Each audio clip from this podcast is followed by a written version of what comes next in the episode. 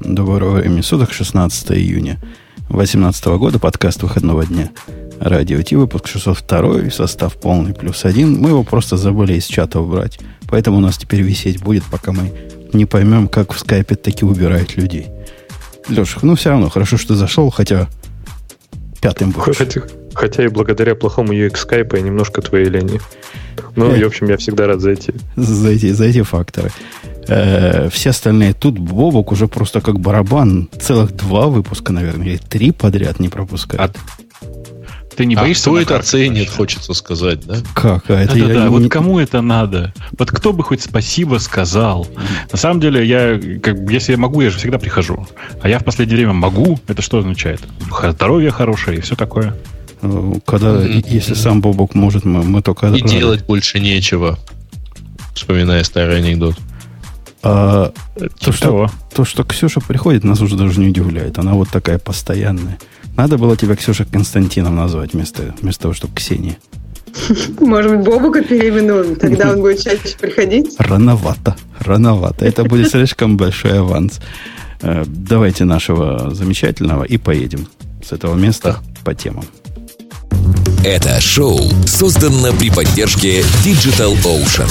Digital Ocean – провайдер доступного облачного хостинга. Всего за 55 секунд и 5 долларов в месяц вы можете создать свой облачный сервер в одном из дата-центров, расположенных в Нью-Йорке, Сан-Франциско, Амстердаме и Сингапуре, и управлять им с помощью простой, интуитивно понятной панели управления или воспользоваться мощным мощным API. Начните прямо сейчас.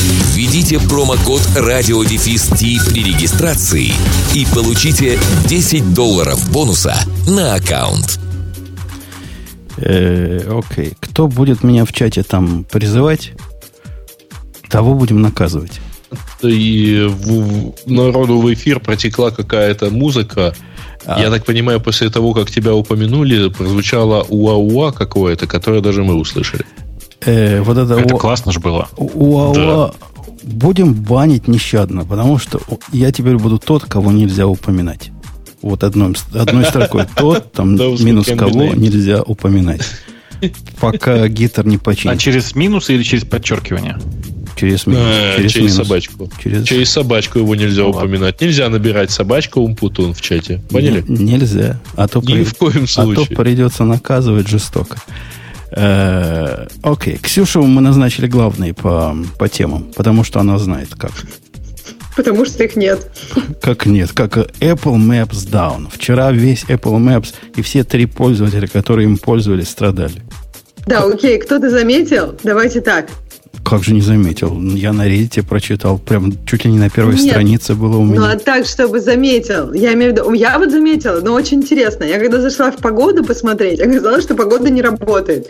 Ну, как бы, я думаю, что за ерунда? Ну, посмотрела погоду, ну, в браузере, набрала название, все там работает. Думаю, ну, наверное, потому что у меня бета, у меня сломалось приложение «Погода».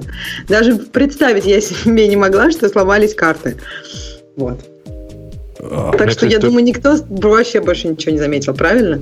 Ну, у меня тоже, кстати, погода сломалась, и теперь я начал задуматься, какая между ними связь, что они там, что они там делают. А в одном... Они location твой определяют. Ну, то есть, это то, что я прочитала в статье. То есть, действительно ломалась погода, потому что она делает там какой-то call к картам, ну, я так понимаю, определить. То есть, сломался, видимо, сам framework карт. То есть, именно не было определения... А, то есть, ты не мог найти никакое место. Я так понимаю, что current location тоже как бы у него были проблемы с определением.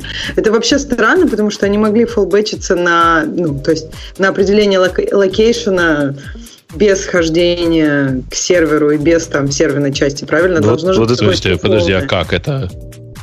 Ну, в смысле, у тебя же есть там GPS и... Ну, и, есть... и как из него получить э, конкретное местонахождение? Ну, э, как часы получают триангуляции всяких нескольких спутников? Не-не-не, подожди. А, Ксюш, смотри, вот у тебя телефон, у тебя, в нем есть GPS. Угу. А, он, предположим, получил координаты. Как он эти координаты преобразует в, в твое конкретное местонахождение на карте погоде и так А далее. ему не надо. Для этого нужен погоды. сервис под названием геокодер или обратный геокод. Да не надо ему этого.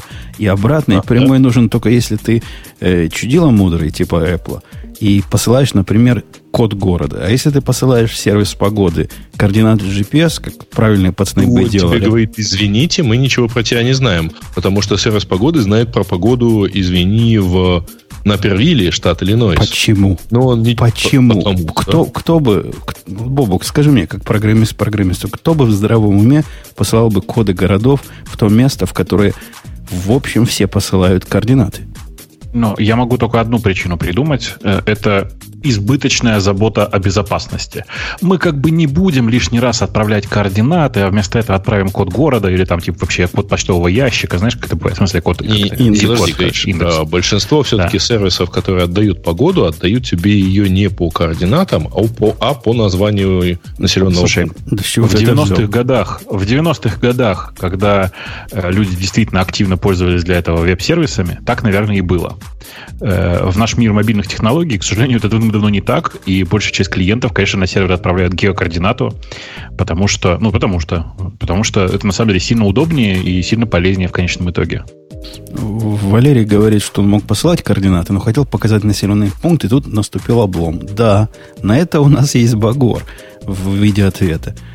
Сервисы, которые распределены, они, даже если их Apple пишет, должны быть готовы к тому, что части могут отвалиться. И это режим, в котором деградация была бы ну, вполне вменяемым решением. Ну, не можешь ты показать карту, ради бога. Но это не причина не показывать погоду. Я все-таки думаю, что сервис погоды не умеет работать с координатами у Apple, а должен сначала сделать геокодирование, а оно лежит Умеет. где-то во фреймворке карт. Сервис погоды умеет, конечно, он, он умеет, конечно, по, и просто по координатам прислать тебе погоду, потому что я неоднократно запрашивал погоду, не находясь ни в каком городе. Так что... Для- А даже, даже если он отправляет код, то если даже отправляет код города, то, скорее всего, сервис погоды потом все равно это преобразует в координаты. Я не верю, что погода хранится по городам. Ну, это просто невозможно. Нет, это может быть. Это может быть, но это просто означает, что погода, которую они представляют, очень-очень эм, устаревшая. Понимаешь, да? Потому что современная погода, она построена по другому принципу. Она построена так же, как э, э, какой-нибудь Deep, как он называется? Deep Sky, да? В, в- Dark Sky называется в, в Америке. Э, в смысле, сервис, который дает тебе э, погоду по координате. Там с точностью до ближайших нескольких часов. Э, В, в России это делает Яндекс.Карты, и сейчас много застегнуто там индексовая погода и много кто, кто других. Э, Это, мне кажется, что уже такой стандарт де-факто.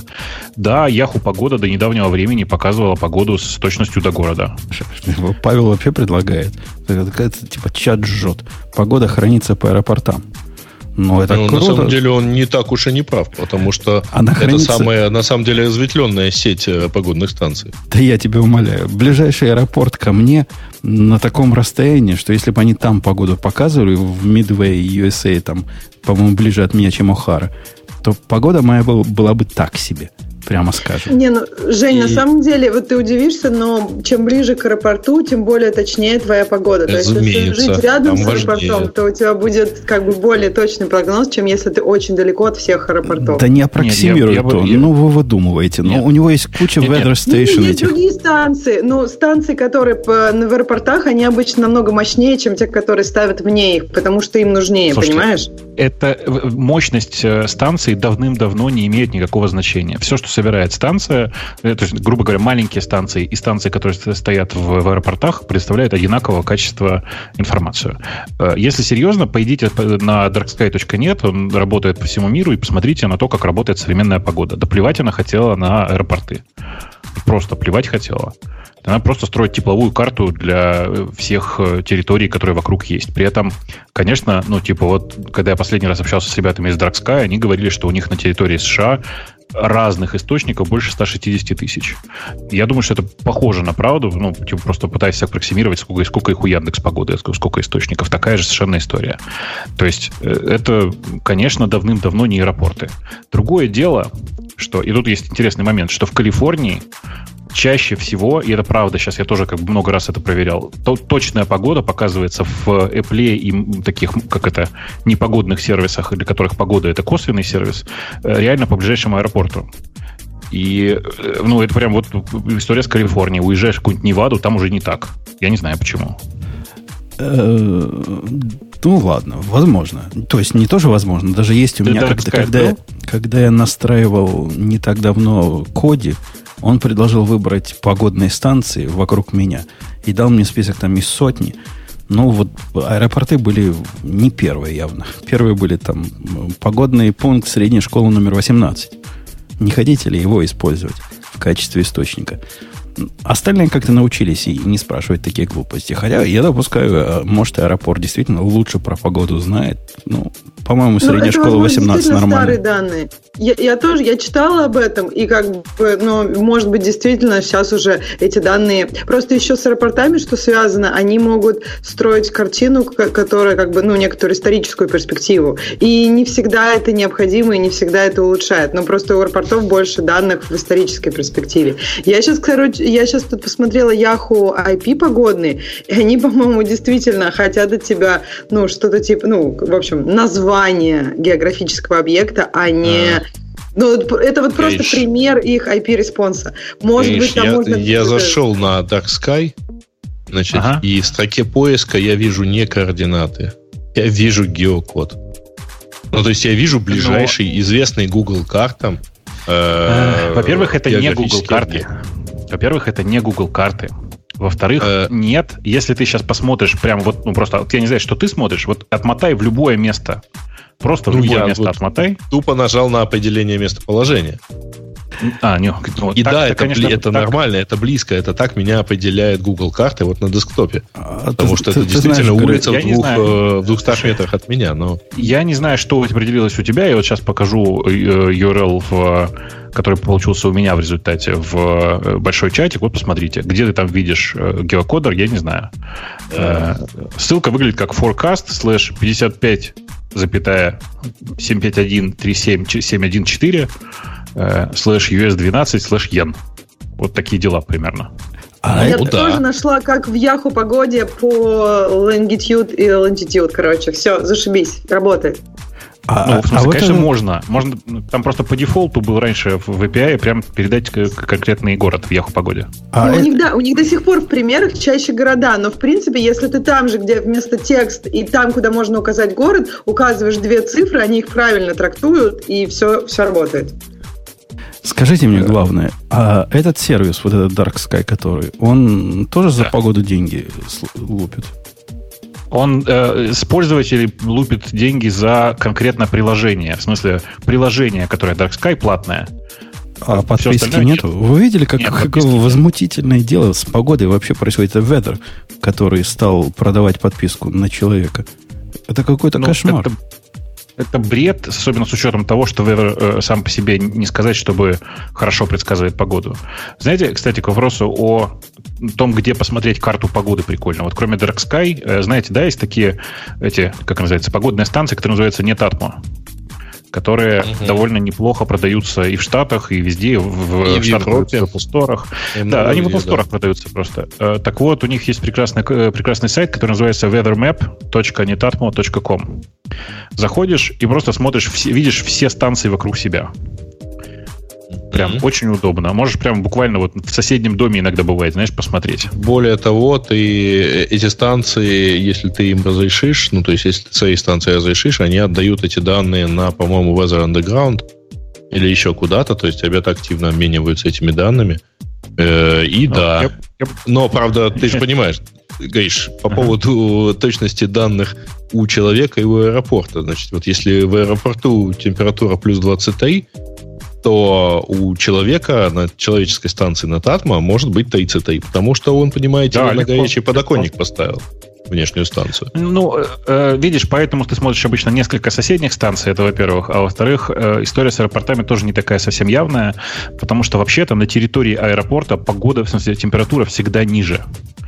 Э, продуваемость очень высокая, и нет вот этого там застоявшегося теплого воздуха около, около поверхности. Он сразу поднимается или, или сносится, и поэтому... Самолеты крыльями его разгоняют. Крылья. Кстати говоря, туман довольно часто э, становится легче, если по, по полосе проедет самолет. Кстати. Слушай, тема, тема погоды как-то вызвала просто необычное, необычное оживление. А она технологическая на самом деле. Она технологическая на самом деле. Потому что... Ну, в общем, мы все решили и согласны, что Apple негодяй, и погода не должна ломаться, когда ломаются карты, правильно? Не, ну вообще ничего не должно ломаться, включая карты, потому что, извините, так э, издеваться над теми несчастными тремя коллегами, которые все-таки пользуются Apple картами, все-таки нельзя. Ну, хоть чем-то надо выигрывать у Гугла. Ну, вообще, заметьте, насколько четко мы следуем традиции британского этикета. То есть мы начали со смолтока и поговорили о погоде. Ну, конечно, мы просто очень корректные и приличные. Э, слушайте, а вы представляете себе, насколько это вообще интересная задача, в смысле прогноз погоды по, э, по данным? То есть это же как бы ну, это математически очень классная задача. Туда наверняка можно машинное обучение впендюрить. Мне даже понравилась. Хорошая шутка. Не может быть. Интересно, не правда ли? Я бы я впендюрил. А вы помните, когда в, в начале 80-х, еще до лихих 90-х, когда считалось, что экспертные системы скоро все всем будут рулить, погода именно приводилась как вот тот самый use case, который вот он.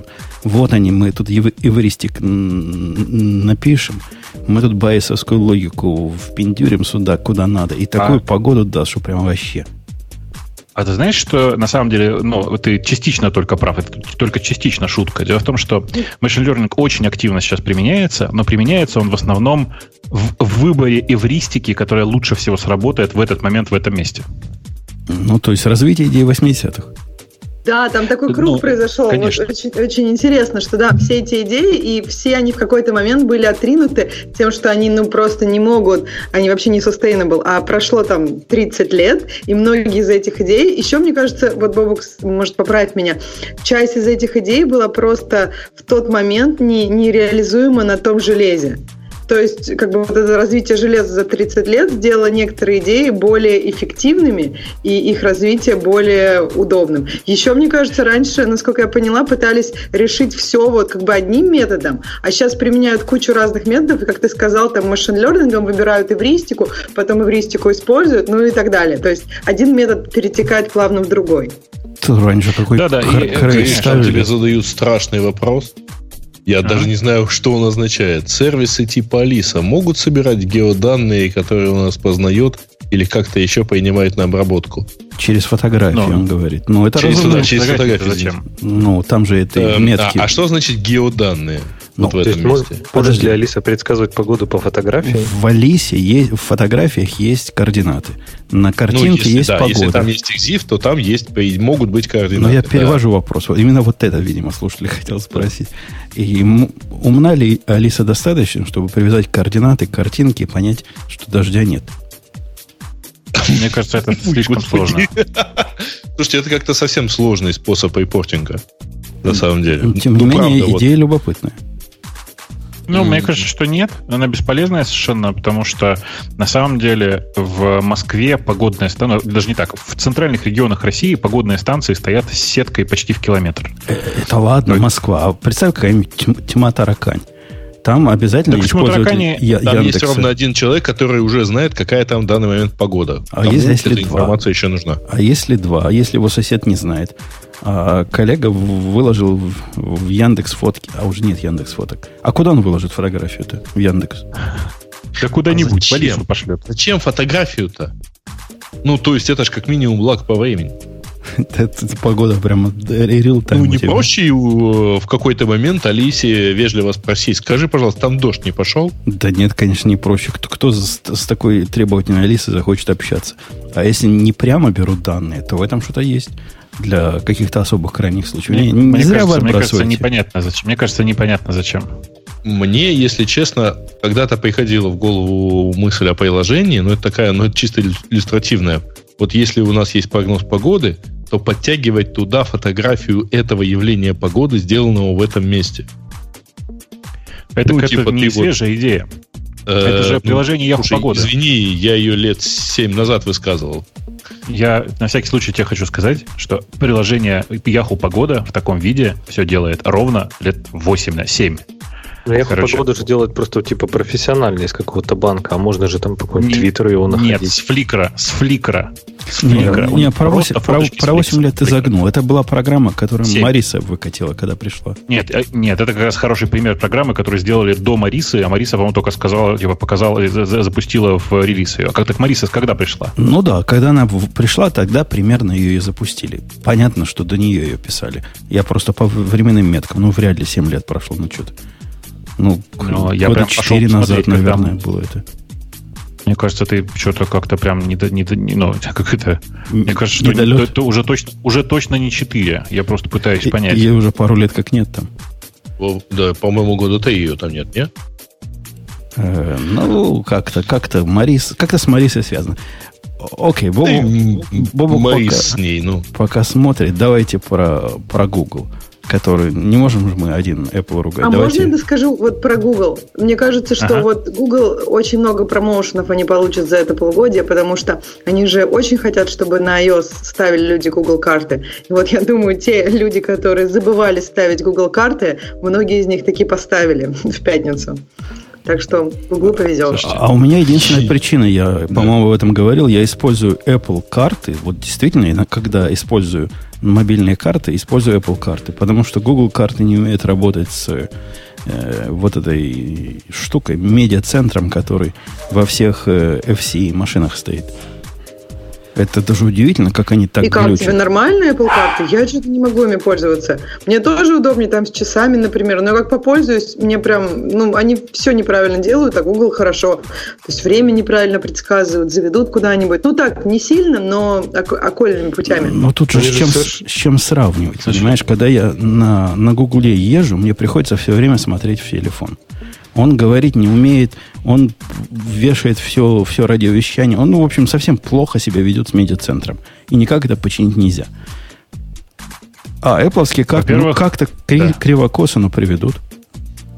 Слушайте, во-первых, хочу вам сказать, что я специально посмотрел, Мариса пришла в Яху в 2012 году. Так что да, как бы 6 лет прошло. Ну, не 8, ты сказал 8. Не-не, я сказал 7. Семь. посерединке сойдемся. Окей. Короче, э, э, это с одной стороны, а с другой стороны, ну, сл- вы не забывайте еще, что за пределами э, вашей страны есть другие, и в них и плоские карты вообще использовать невозможно.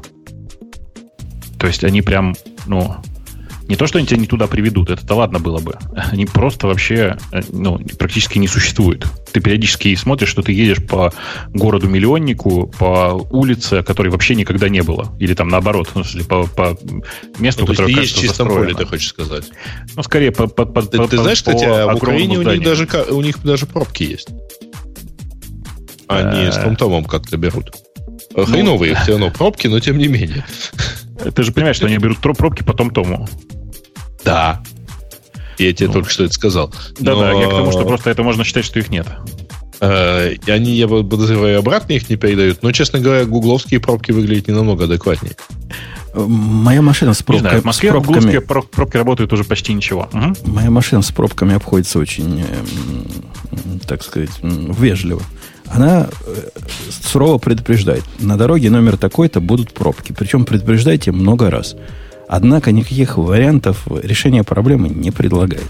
Видимо, это выше ее компетенции. Ну, То есть- это такой буддийский подход. То есть, То есть- страдания будет. Да, да, да. Страдаю. И, и, и- и каждые там 5 миль говорит, там пробка. Да я уже понял, там пробка. Ну да. Кстати, о- кстати, о погоде. Кто-то нас впервые слушает в прямом эфире и говорит, что выпадет снег. Э, окей, давайте на Google, который, оказывается, я такого не видел. Какие-то э, умные, умные изменения, умный таймлайн они выкатили, в результате которого показывали э, отвратительно оранжевое предупреждение о том, что письмо получено два дня назад, не хотите ли вы ответить, или беседа у вас, значит, от 4 дня назад, не хотите ли продолжить.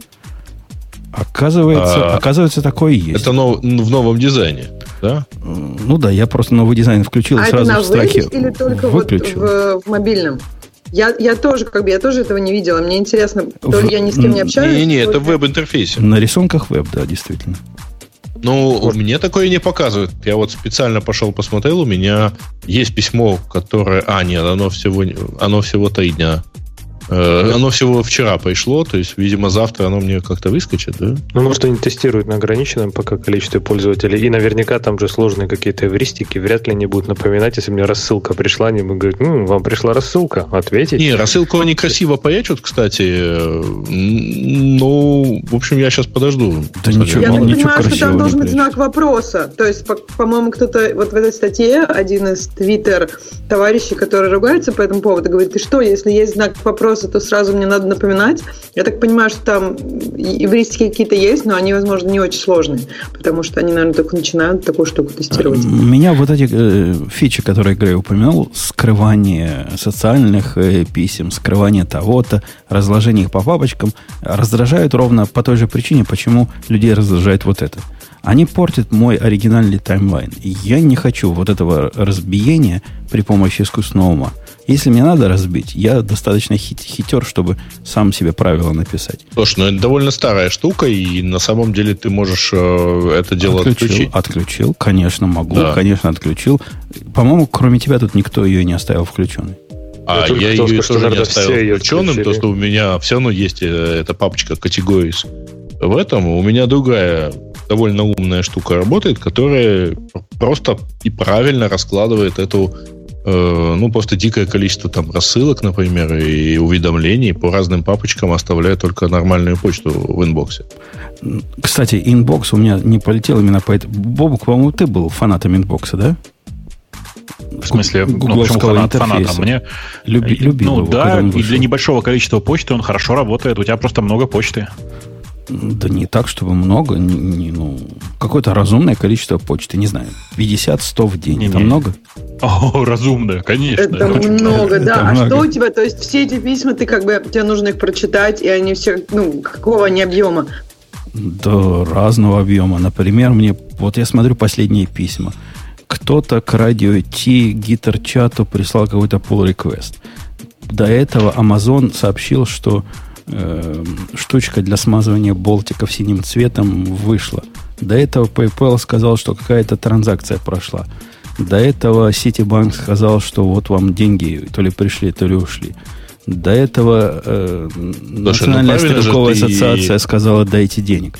В общем, э, писем много. Жень, ну, подожди, ну, это ты, все правда, ты правда их читаешь вот ровно так вот в потоке, да. если в промежутке затешится что-нибудь, написанное лично тебе, ты его, вот оно будет ждать, пока ты все это прочтешь? Так они все лично мне написаны, почему нет? Ты имеешь в виду лично ага. мне каким-то человеком? Типа тебя? А, ну, типа вряд ли национальная ассоциация. Вот, э, национальная стрелковая ассоциация пишет, дорогой Умпутун, нельзя ли еще денег? Прямо конкретно мне пишут. Нет, там есть, конечно, рассылки, но рассылки я только те, которые мне интересны. Тут происходят. А так в основном все, все действительно по уму там подтверждение билетов, которые дочка купила на Incredibles 2. Ну вот, есть такое письмо. Слушайте, я теперь понимаю, а почему ему так хочется что-нибудь в очередной раз автоматизировать. Ему нужно время, чтобы это все читать. Фанданга. Ага, на фанданге. Ну, нормально, да. Это не я, это она сама, сама все сделала. Не, не, я там же покупаю, поэтому я, типа, просто мне было интересно, что там, как это происходит. Да, легко происходит, прямо легко. Хотя я, когда я забирал из этого кинотеатра, прямо заколебался. Это какой-то ред, редкий кинотеатр, я там никогда не был. Приехал по координатам. Э, Google говорит, не Google, э, машина говорит, ты здесь. Я смотрю, написано стадион. Думаю, ну, стадион, значит, где-то кинотеатр должен. Оказывается, этот кинотеатр называется стадионом. Кто ж мог а. догадаться? Я там как дурак круги наворачивал и сказал, где же кинотеатр? Пока жене не позвонил, он говорит, да, это же и есть стадион. Я как раз хотела сказать, таких вопросов просто надо сразу либо дочке смс либо жене. Я, я жену, она туда ее везла, поэтому знала, где примерно искать потом ребенка. Короче, Google признал, что вот эти отвратительные оранжевые сообщения, а, на мой взгляд, совершенно не зря люди ругаются. Это отвратительно. И воз... невозможность отключения, как это было с самого начала, это отвратительно в квадрате. Теперь можно отключить, прямо целых две птички есть. Э, такие напоминания, сякие напоминания, и, и все теперь мы счастливы. Особенно мы счастливы тем, что никогда это не видели. Согласны? Mm. Ура! Я думаю, Грей себе mm. такое включит. Вот он на такого похож, который, как появится возможность, он себе включит. На самом деле нет, потому что не скоро, точнее вообще никогда не появится, э, скорее всего, возможность этого всего. Там же дело, э, дело не только в том, что оно напоминает, типа, ответить или нет. Там же есть еще всякие smart reply, когда оно тебе подсказывает, как ответить.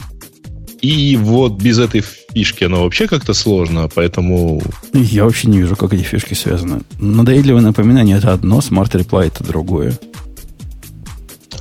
Я к тому, что у меня язык немножко отличается от того, который у них там стандартный, первый и обычно последний для подобных фишек. То есть ты Я по-украински. все-таки на английском как-то мало переписываюсь. Исключительно по-украински. Или украински. А, Обычно по-русски, На но мове, тем на не мове. менее. Но не на английском, короче. По да. поводу мовы, следующая наша тема. Леша, ты, наверное, знаешь. Говорят, говорят, Леша, что пока ты со мной не познакомился, ты любил Spring, ненавидел э, Go, тепло отзывался о JavaScript и косо смотрел на докер. Это я в чате прочел. Я не знаю, откуда они все это взяли. Но они как-то знают. Про докер все врут. А все остальное правда. Ну, я предпочитаю не отвечать на этот вопрос. Да вот скажи, как любитель, теперь ты любишь докер. И скажи мне, доколе? Доколе вот эти отравленные контейнеры будут нас всех обижать? 17 контейнеров отравили. В дребезги напополам. Ну, во-первых, не отравили, они скорее просто работали на благо общества. Ну, ну, китайского общества в данном случае, они майнили биткоины. Вот. э, И я так понимаю, что вы- речь идет о, в принципе, с- о- а, 17, да, вот нашел 17 образов, было на Docker Hub размещено, и их умудрились скачать больше 5 миллионов раз с Docker Hub, и, получается, это работало на чьих-то серверах, майнило биткоины и давало удаленный SSH к серверам. И у меня вообще вопрос, а Docker Hub вот как вещь, то есть зачем там какие-то образы, кроме базовых? Неужели кто-то из публичных докеров, из публичных вот этих репозиториев скачивает образы какие-то, особенно там для того, чтобы свои системы запускать? И вот даже если они там приватные, публичные, неважно, потому что ты же не можешь провалидировать, как они были действительно построены, и реально запускают на своем железе. То есть это, по-моему, безумству храбрых по ему песню. Ты, ты не поверишь, каково было мое удивление, когда я наша система комментариев выкладывается вот таким вот образом, публичным докер контейнером. И я посчитал, сколько раз скачан он был мной и сколько раз скачан был не мной. То есть люди скачивают докер, образ, ремарка, в котором бинарник, написанный на Go, который, ну, я чувак, конечно, честный, там ничего другого не делает, но я бы себе не верил. Посему я приложил инструкцию, как самому такое построить. Однако моих скачиваний было примерно треть. А все остальные это были скачивания каких-то других людей. Хотя вот эти миллионы, о которых он говорит, 5 миллионов раз, это какие-то очень крутые цифры. То есть какие он именно, какие там образы были, никто не знает деталей. Чтобы 5 миллионов раз э, выкачали 17 контейнеров, 17 имиджей, это должно быть нечто очень популярное. Ну, прям вообще конкретно популярное что-то. Они вроде нигде не упоминают, что именно это было, но мне тоже сложно представить, потому что, ну, вот, на мой взгляд, самые популярные образы должны быть только базовые, там типа Ubuntu и прочее. И, и чаще всего, если тебе нужно что-то даже там вот сет-пати какой-то, ты скорее всего возьмешь просто Docker да, Docker файл, сам его пересоберешь и куда-то к себе положишь, потому что, ну, запускать там чужой Docker image у себя на инфраструктуре, э, это, конечно, смело. И там, по-моему, же еще был э, один из образов, он пытался сканировать э, работает ли он э, в Kubernetes, пытался получать к нему доступ, я так понимаю, запускал там еще контейнеры. В общем, там он достаточно А, активно себя вел. Написано, большинство вредоносных образов были замещены под именами Tomcat, Cron и MySQL. Крон, Крон, Карл. То есть вам для, для Крона свой образ нужен? Ну, окей. Ок, ок. А почему для Tomcat и для MySQL наверняка есть э, официальные образы? Но кто-то пошел и нашел вот эти. При этом вначале их найти-то было трудно, потому что там коллеги Грея еще не очень намутили. Там никакой оптимизации по поиску нет. Там показывают с, с большим количеством звездочек вверху. То есть кто-то умышленно, увидев официальный образ MySQL, сказал, не, не, не, не, не, не подходит. И пошел куда-то вниз, нашел вот этот хитрый от пользователя Docker раз, два, три. Сказал, вот, Либо- это, вот либо- это оно. Вот это Либо, вот оно. коллеги, коллеги, либо коллеги Грея просто раскрутили вот этот э, секретный образ, который, чтобы он стал популярнее, может, даже где-то высоко в выдаче. А Я что-то не очень понимаю, какие мои коллеги? Владельцы коворкингов, что ли? З- только- Так, может Злобные быть, оптимизаторы. э, ссылки, ссылки куда-то давали. Ну, то есть не обязательно Э, же. Ну ты вот я всегда заходишь сейчас в кидаю ссылку, там, правда, 404 сейчас. А, Значит, э, некий э, контейнер, который называется Memory Test. Не очень понятно, что он делает на самом деле, но там внутри был э, так своеобразно настроенный фаервол. Вот. Э, Я думаю, что там проблема-то, в общем, немножко проще. Вы подходите с э, позиции человека, который там, собирает собственный докер, э, собственный контейнер и раскладывает его по всей своей инфраструктуре, а какой-то, какой-то сильный длинный хвост пользователей докера это люди, которые, условно говоря, у которых нет инфраструктуры, у них один-два инстанса, вот, они встретили докер, им сказали, ну, там, конкретный имидж, им сказали, что все окей, там, поставь, и это будет там твой готовый WordPress, извините. Да, и они его ставят. Мы понимаем, что простых людей много. Однако наш Леша пафос, то, что нельзя быть настолько простым. Это простота, которая хуже воровства. Не, ну ты еще скажи, что нельзя по exe файлы из интернета скачивать, ну и по баннерам кликать. Ну ты прям... М, А что, по баннерам нельзя кликать, да? А, Ну, нельзя, вообще, да? вообще, ну, вообще, вот, кстати, мы сейчас как бы шутки шутками, да, там все знают, что если тебе присылают сайт там голояннакурникова.exe, то его там не надо открывать, да. А что почему то же значит все самое? знают? Почему Слышишь? то же самое? Курникова Вот на самом деле- э, Не, ну это Голояна же из друзей, это же из друзей цитата. Э, Кур... Не, Курникова, надеюсь, что жива. Я не знаю, она играет или нет. Но суть-то не в этом была. Я хотел сказать, что а почему резко меняется подход у профессионалов, у программистов, когда они говорят, например, про системы, не знаю, управления зависимостями. Докер там это один из примеров. То есть вот он потом ты говорил, ты там проверяешь исходники своих там зависимостей, да? А, наверное, больше тебя никто и не проверяет. То есть все просто скачивают там, ну да, мне там надо такую-то библиотечку на, там, для Java скрипта или для Java или там еще для чего угодно. Мгм. И она же вообще для что угодно может делать. да. Мне Или- кажется, или эти на. Курникову кликают. Ты думаешь, меняется подход? Мне кажется, вот какой человек есть, такой он и есть и во всех смыслах в докере и в Курникове. Ну вот смотри, я, например, не проверяю все зависимости всех своих проектов. То есть, Ты ну, на спринге пишешь, попробуй проверить. Это жизни не хватит. Вот, и ребят, дело. на самом деле, вы уровень доверия какой-то. Вы просто подходите к этому, а в чем смысл э, распространения готовых кон- э, образов там, или контейнеров, если вы пойдете и, и проверите каждый из, из его пунктов? Да, большой смысл, конечно. Я, Ну? Край, например, мне недавно надо было, э, не так, не то, что недавно, недели три назад, контейнер, который с одной стороны выглядит как э, SMTP, а с другой стороны это интерфейс через API к Mailgun. М, Такой можно, конечно, самому писать, но зачем? Посему я нашел Вот. такой похожий. Открыл его, посмотрел внутри, что он делает. Разобрал все его скрипты и понял, что действительно можно его использовать. Взял нагло его докер-файл, положил в свой собственный репозиторий, причем который не открытый, а закрытый, и вот теперь его использую. Вот для этого. Для того, чтобы украсть чужой опыт. Повторить э, труд людей, не, не делая это все заново. Переиспользование чужого кода. Это называется. И- и Reusability.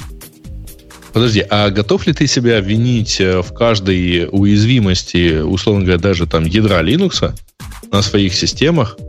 Ну, то есть это ж ты не докопался до какого-нибудь жуткого бага, который там что-нибудь экспозит, там совершенно страшно. А, ну, ты же его там, типа, поставил себе, ты же его гоняешь и так далее, там, я не Ты, знаю. ты- ты доводишь до абсурда. Я также не могу себя обвинить в... э, Как назывался в интелском процессоре этот баг? Два бага. Бобок, скажи название. Ты помнишь? Э, ну, скажи. Называется? из спектра. Спектр, который. Спектр, а второй был... Ну, Meltdown. а что ты не... Я уже забыл.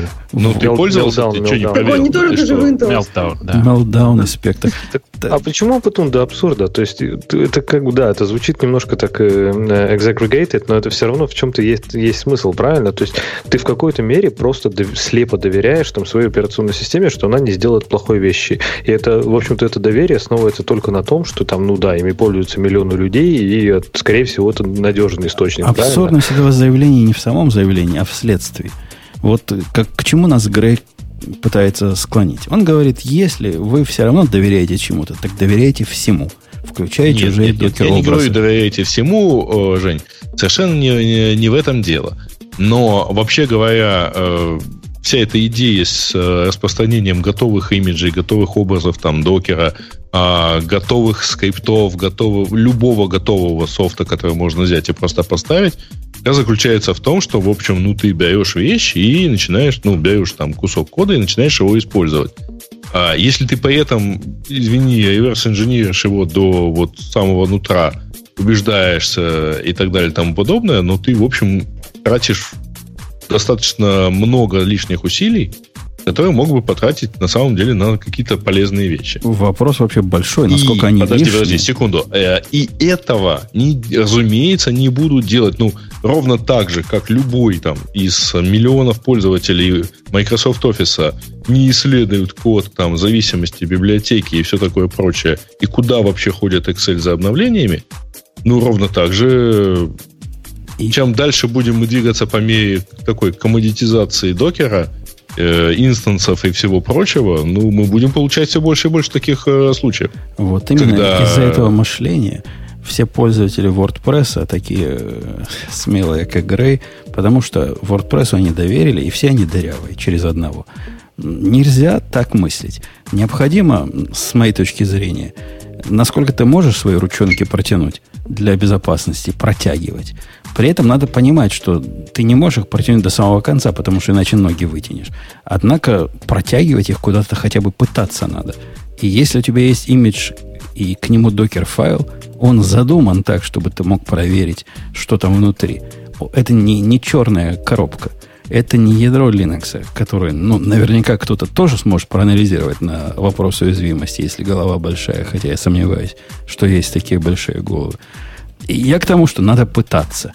Понятно, мы все не покроем, но пытаться надо. Нельзя складывать руки на пузе и говорить, ну вот такой мир, это не, не мы такие, это мир такой.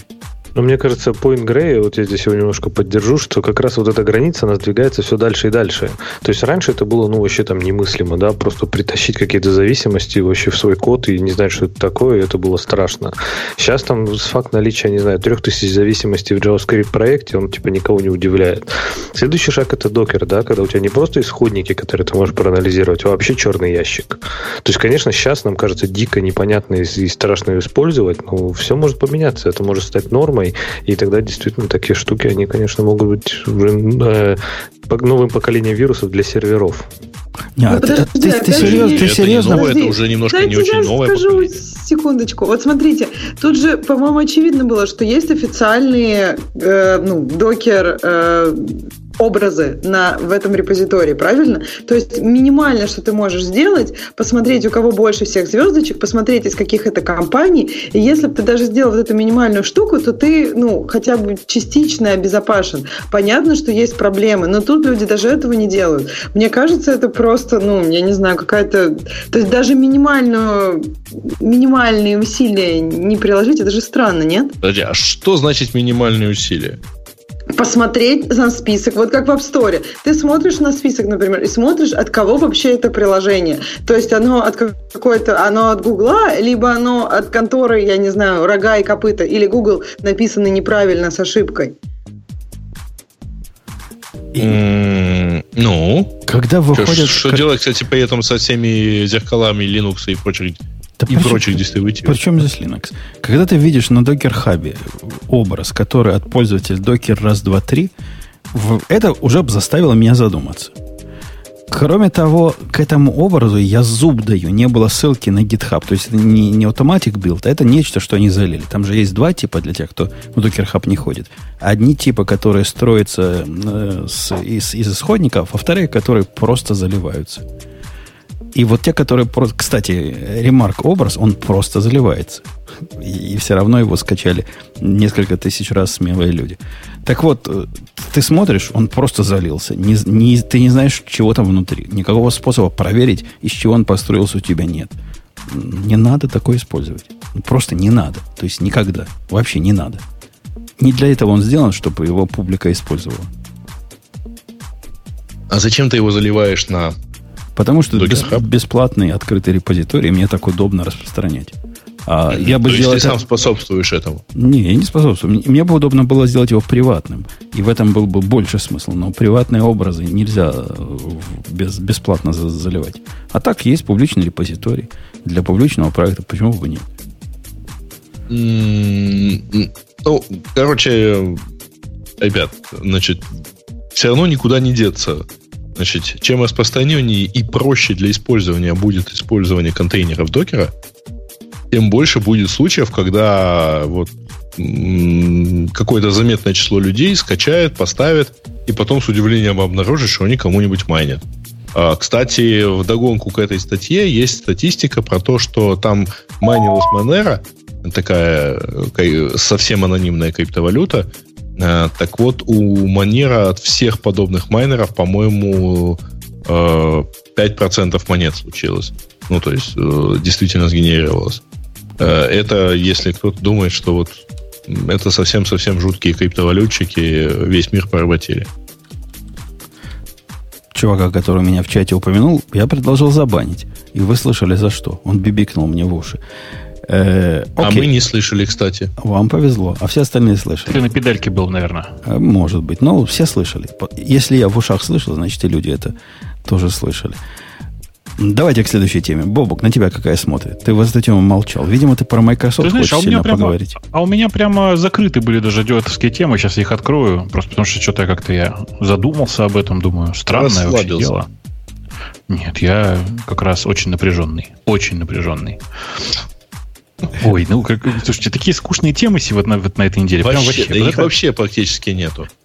Статья Э, про то, Гриш, что давай Microsoft- потопчемся про. Дай, дай, дай Гриша сказать. Сейчас. Да. Говори, Боб. Да, ну статья про то, что Microsoft переместила э, дата-центры в, ну, под воду, ну это же ерунда, вы же понимаете, да? Что типа это... Нет, не, я не понимаю, почему ерунда. По-моему, крутизна редкая. Ну, под- А, А в можно чем мне старую шутку произнести? Ведь как Ну, называется часть, Давай. те- часть суши со всех сторон окруженная водой? Как? Дно. Великобритания? А, в этом смысле. Э, Я, я объясню, почему мне кажется, что это крутизна. Смотри, у нас на, на- на поверхности уже места не хватает для центров.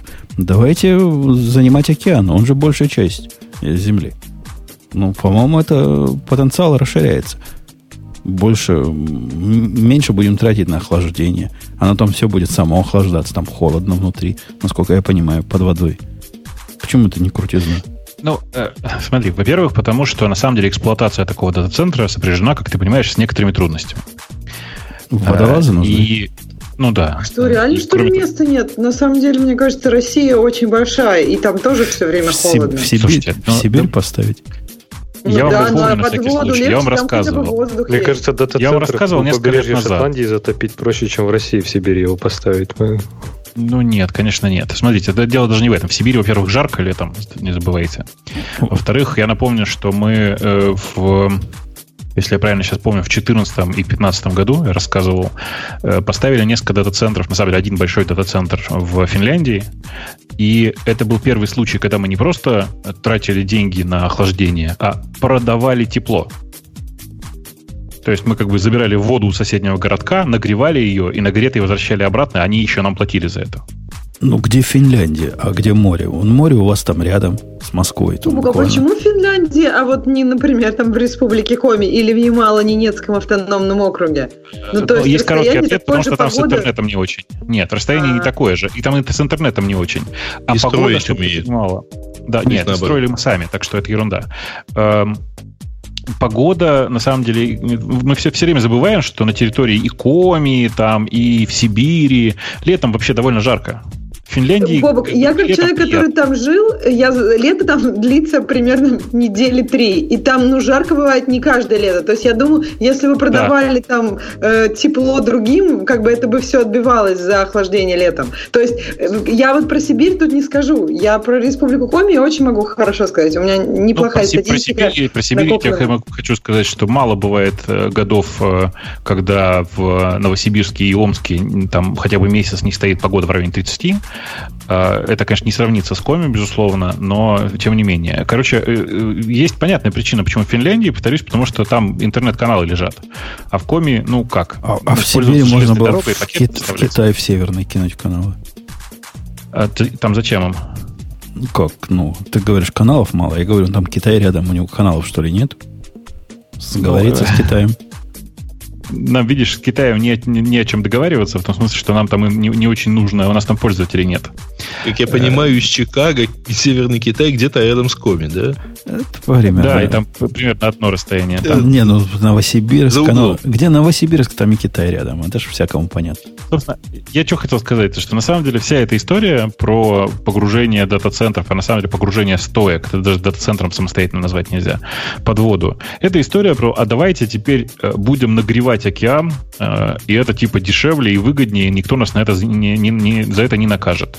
Но вы должны понимать, наверное, да, что типа это очень кратковременное решение. Ну, то есть пройдет 20 лет, представьте себе, что 20 лет э, и фи- и прошло, и все уже свыклись с мыслью, что на самом деле нужно опускать компьютеры в океан, и так классно, и вообще охлаждать ничего не надо.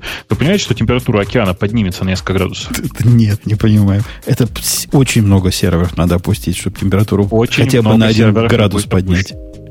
Очень Так много даже и пущено не, будет. не надо же поднимать во всем океане, правда? Ну, Ты, например, если будешь ставить где-нибудь на пути какой-нибудь гольфстрима и изменишь там, не знаю, просто температуру воды, то это может просто, не знаю, сдвинуть подводные потоки и там Короче. уничтожить экосистему.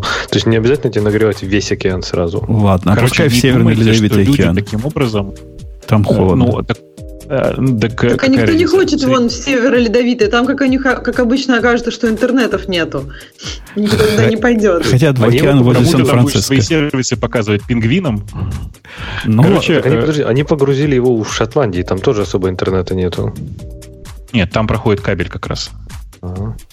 упали прямо на кабель. И это не совсем дата-центр. Это даже не совсем стойка. Это такая капсула, в которой куча серверов и все. И эту, кстати, Нет, капсулу это- можно это- поднимать вверх и вниз при необходимости. Да, да, конечно. Просто ты понимаешь, да, что смысл в ней в э, поднятой как бы только в э, апгрейд. И это просто чудовищно совершенно сложная штука. Это капсула, в которой я уже сейчас не очень помню. Там типа 36 стоек, что ли, вот какой-то такой порядок. То есть там довольно много их, чтобы вы понимали.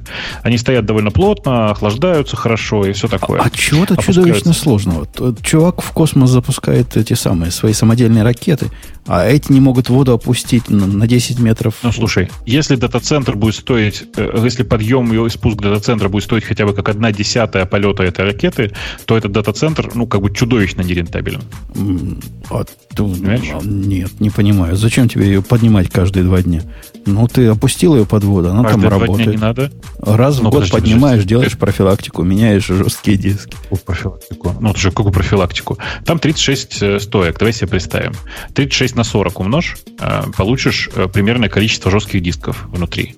Если ты думаешь, что раз в год достаточно их заменять там жесткие диски, нет, ты ошибаешься. Если это нагруженные сервера, то, конечно, ты жесткие будешь менять регулярно. И у тебя будет накапливаться деградация, ты же понимаешь. Я понимаю, поэтому говорю, А раз еще- в год поднимем, деградацию починим, обратно загоним под Ну, воду. то я думаю, что все так Он просто- плавно будет вниз не до нуля, а потом, э, а потом мы опять будем иметь целый дата-центр, да? Да нет, э, я просто, просто ты так говоришь, как будто бы существуют дата-центры, в которых реально не нужен, не нужен живой человек, и он там типа сам по себе нормально работает. Ну, вообще, конечно, нет. А живого есть человека в капсулу?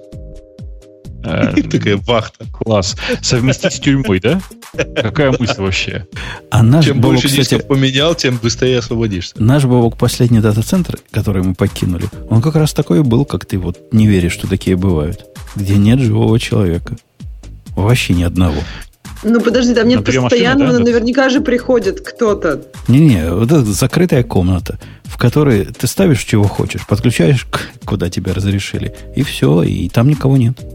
Тут предлагают, во-первых, Северный Ледовитый океан опускать, потому что там пингвинов нету, блин, единственный, кто пострадает. А во-вторых, дата-центр в космосе. Да почему пострадают? Может, они наслаждаться будут от того, что температура на одну десятую градуса поднимется. Может, от, без вот этого им не жизнь, а каторга. Вы их спрашивали, этих пингвинов? Может, они мечтали Слушайте. менять диски. Дорогие друзья, простите, что я заглянул тут в чат просто одним глазом. И хочу сказать, что давайте вот сейчас за любые политические э, во- вос- вос- восклицания в чате я как бы очень хочу просто брать э, банхаммер и начинать убивать людей. Ну, потому что, ну, просто, ну, чуваки, вы бесите просто. Вы приносите политику в шоу, в котором про политику говорят много, но каждый раз, эм, как бы это сказать, не, не занимая ничьей стороны. А вы тут как блин, сил, сил, сил и слов на вас не хватает. Короче, э, я что хочу сказать, что, конечно, э, нужно понимать, что это майкрософтский эксперимент, и с высокой вероятностью Project Natic, это название эксперимента, будет признан, ну, как бы прикольным, но экономически не очень целесообразным. Я прям в этом уверен все-таки очень дорого, повторюсь. Это построение герметичной капсулы, сдерживание герметичности, погружение на не очень большую, большую глубину. Там, короче, это прямо очень сложный процесс. Мне mm-hmm. кажется, прям, ну, тот еще геморрой. Ну и видишь, типа, э, ведь мы же еще, вы все забываете, что э, всегда существует вероятность аварии когда все это находится под водой. Одна клепка вылетела, и как бы все. Вот твои доводы можно убрать из этого предложения дата-центр слова. И, например, про Теслу также поговорить. Но ездит же. Ну, не всегда прямо. Что, иногда, Теслу? Ну, про Теслу тоже. Машина сложная, какие-то батарейки, еще сама умеет водить, кого-то убивает в процессе. Не будет этому развития, ну, сказал бы Бобук. А есть этому развитие. Смотри, прогресс двигается. Да нет, конечно. Да какой прогресс двигается? Ну о чем ты? Попробуй ее купить. Просто... Очередь стоит за Теслой то, что стоит очередь, не означает, что это прогресс. Прошу прощения. Я в этих машинах ездил, по-прежнему прогресса в них не чувствую. Я много лет рассказываю, что я прямо в восторге от Элона Маска и компании Tesla за то, что она заставила всю автоиндустрию двигаться. Но то, что этой компании лет через 20, э, ну, мягко говоря, не то чтобы не будет, а не будет что-то зна- чем-то значимым, я прямо уверен. Слушайте, Хорошо, а вы молодцы, видели, какие хамские дело. морды а? водителей этих Тесл? Вы когда-нибудь с ними ну, пытались на дороге спорить? У нас же есть Но... Ну. такой слух в Америке, что водители джипов это, это вот самые реднеки. Это вот такие, с которыми лучше не связываться, потому что вот эти точно не пропустят. Вот это козлы из козлов. Ну, то есть, такие, как я. Я такой вожу. Так я вам скажу, что по сравнению с нами, э, водители Тесла это просто ад и Израиль. Вот это, вот это Но ну, козлы. Вот ты это конкретно просто козлы. не забывай. Ты просто не забывай, за сколько он купил свой, э, свои Жигули. Я понимаю, но когда он с правого ряда пытается въехать в дорогу, на которую еду я, я вешу в четыре раза больше, чем он. Он на что надеется? Если я не остановлюсь, то что с его точки зрения произойдет? Кто из нас Слушай, будет потом ты плакать должен слезами? ему уступить. Ты должен ему уступить. У него машина, которая стоит за 100 тысяч. Я понимаю, но... Я тебе скажу, что произойдет. Будет статья на э, TechCrunch. Как-то эти люди плохо оценивают да, ну. свои... А вот говорю, кстати, ну, они, не все, они не все такие, конечно. Они не все такие. Я недавно э, общался с чуваком, вот буквально там вчера, который ездил на Model X. И я знаю, как он водит, и я уверен, что он водил совершенно нормально и аккуратно. Но люди, конечно, безусловно, разные. Э, и то, что среди владельцев, скажем, дорогих автомобилей, людей, которые считают, что все должны уступать несколько больше, это ну, проверенный факт. А что было, кстати, за новость не так давно, вот буквально совсем не так недавно, э, что Tesla обновила свой там софт, и у них теперь официально они это назвали полноценным авто, автономным автопилотом, то есть не просто ассистентом водителя, а прям самоездящей повозкой. И они это назвали автопилот 2.0 или что-то такое. Это вот недавно где-то мелькало в новостях. До тех пор, пока он называется не self-driving, а автопилот, э, это все bullshit buzzwords. Как вот, а, им, а, а им так можно вообще? То есть они прямо говорят, Почему что нет? теперь можно ездить вообще типа на заднем сидении? Им нет, это, нет, это, не говорят. Конечно, нет. Они честно Ничего предупреждают, что вы должны вообще держаться за руль. Конечно. И больше того, у тебя машина сигналит, в смысле, выписывает тебе сигналы и моргает всячески, когда ты руки с руля снимаешь. Поэтому есть куча всяких интересных хаков, как сделать так, чтобы система продолжала работать, когда у тебя руки не на руле. Да-да, это люби, люби, любимые руки. Я, я тут дочке рассказывал, как, как в, в свое время мы накидывали ремень. Ксюша, ты знаешь, что такое накинуть ремень? Конечно, знаю. Ты Мне кажется, все знают. Ну, не знаю, может, молодое поколение уже не знает. Моя дочка сильно удивилась, зачем бы это людям надо было. Съезди в Россию, там до сих пор так. Садишься в такси, тебе говорят, зачем вы ремень? Ну, типа не мучитесь. Накиньте. Да, да, да, да, накиньте ремень. Э, давайте к следующей теме пойдем. Про Microsoft мы не придем к согласию. Я считаю, что это прорыв. Океана надо греть. И Подожди, но исключительно для того, считаешь, чтобы это прорыв. Исключительно для того, чтобы вот позлить э, любителей экологии. Вот только для этого достаточно опускать под воду эти центры. Пусть позлятся. А Пусть... что, в Калуге моря нет, понимаешь? В какой-нибудь, в какую-нибудь лужу. Лужи не найдем. Дожди там идут в Калуге. Лужи а, набираются. озеро какое-нибудь, да? Да, да, да. Я, честно говоря, не помню, что там в Калуге. Эм, а да. В Калуге Циолковский был. А вообще, слушайте, вы же знаете, что есть город, которого не жалко. Это Воронеж. Леша, выбери какую-нибудь тему со своей, так сказать, английской точки зрения. Какая нам должна быть интересна? Я ждал, ждал такого подвоха, поэтому начал даже пролистывать тему, но там, да, с ними все грустно. Из таких, на которые можно действительно что-то поговорить, это, наверное, код-ревью, вы все делаете неправильно. О, ты ее читал даже? Ну, я прочитал ее по верхам, потому Тут что она ну, слишком большая, на мой взгляд. Много букв, да. Да, и там, конечно, да, тяжело, тяжело понять, в общем-то, как тогда вы, ну, правильно. Я так понимаю, что, в принципе, правильного варианта, в общем-то, и нет. А вот, как, как но... неправильно? Неправильно говорить тому, кого ты ревьюешь, он козел, да, я так понимаю? Вот это главная мысль.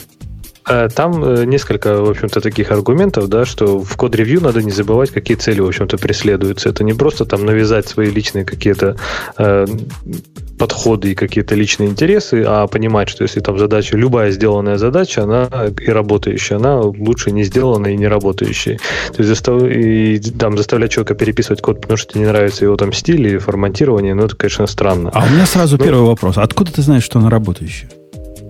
Вот. И здесь вот это у меня чувство, которое не покидало, все эти пункты, то есть я не делаю код-ревью уже вообще очень давно. То есть мы там занимаемся full-time парным программированием, и все эти абсолютно пункты, они как бы в принципе это буксуют на том, что код-ревью не то, что есть правильное, неправильное, код-ревью сама по себе порочная практика. Она очень плохая, бюрократичная и неэффективная. То есть иногда без нее никак, я не спорю. То есть иногда она просто прям вообще конкретно нужна.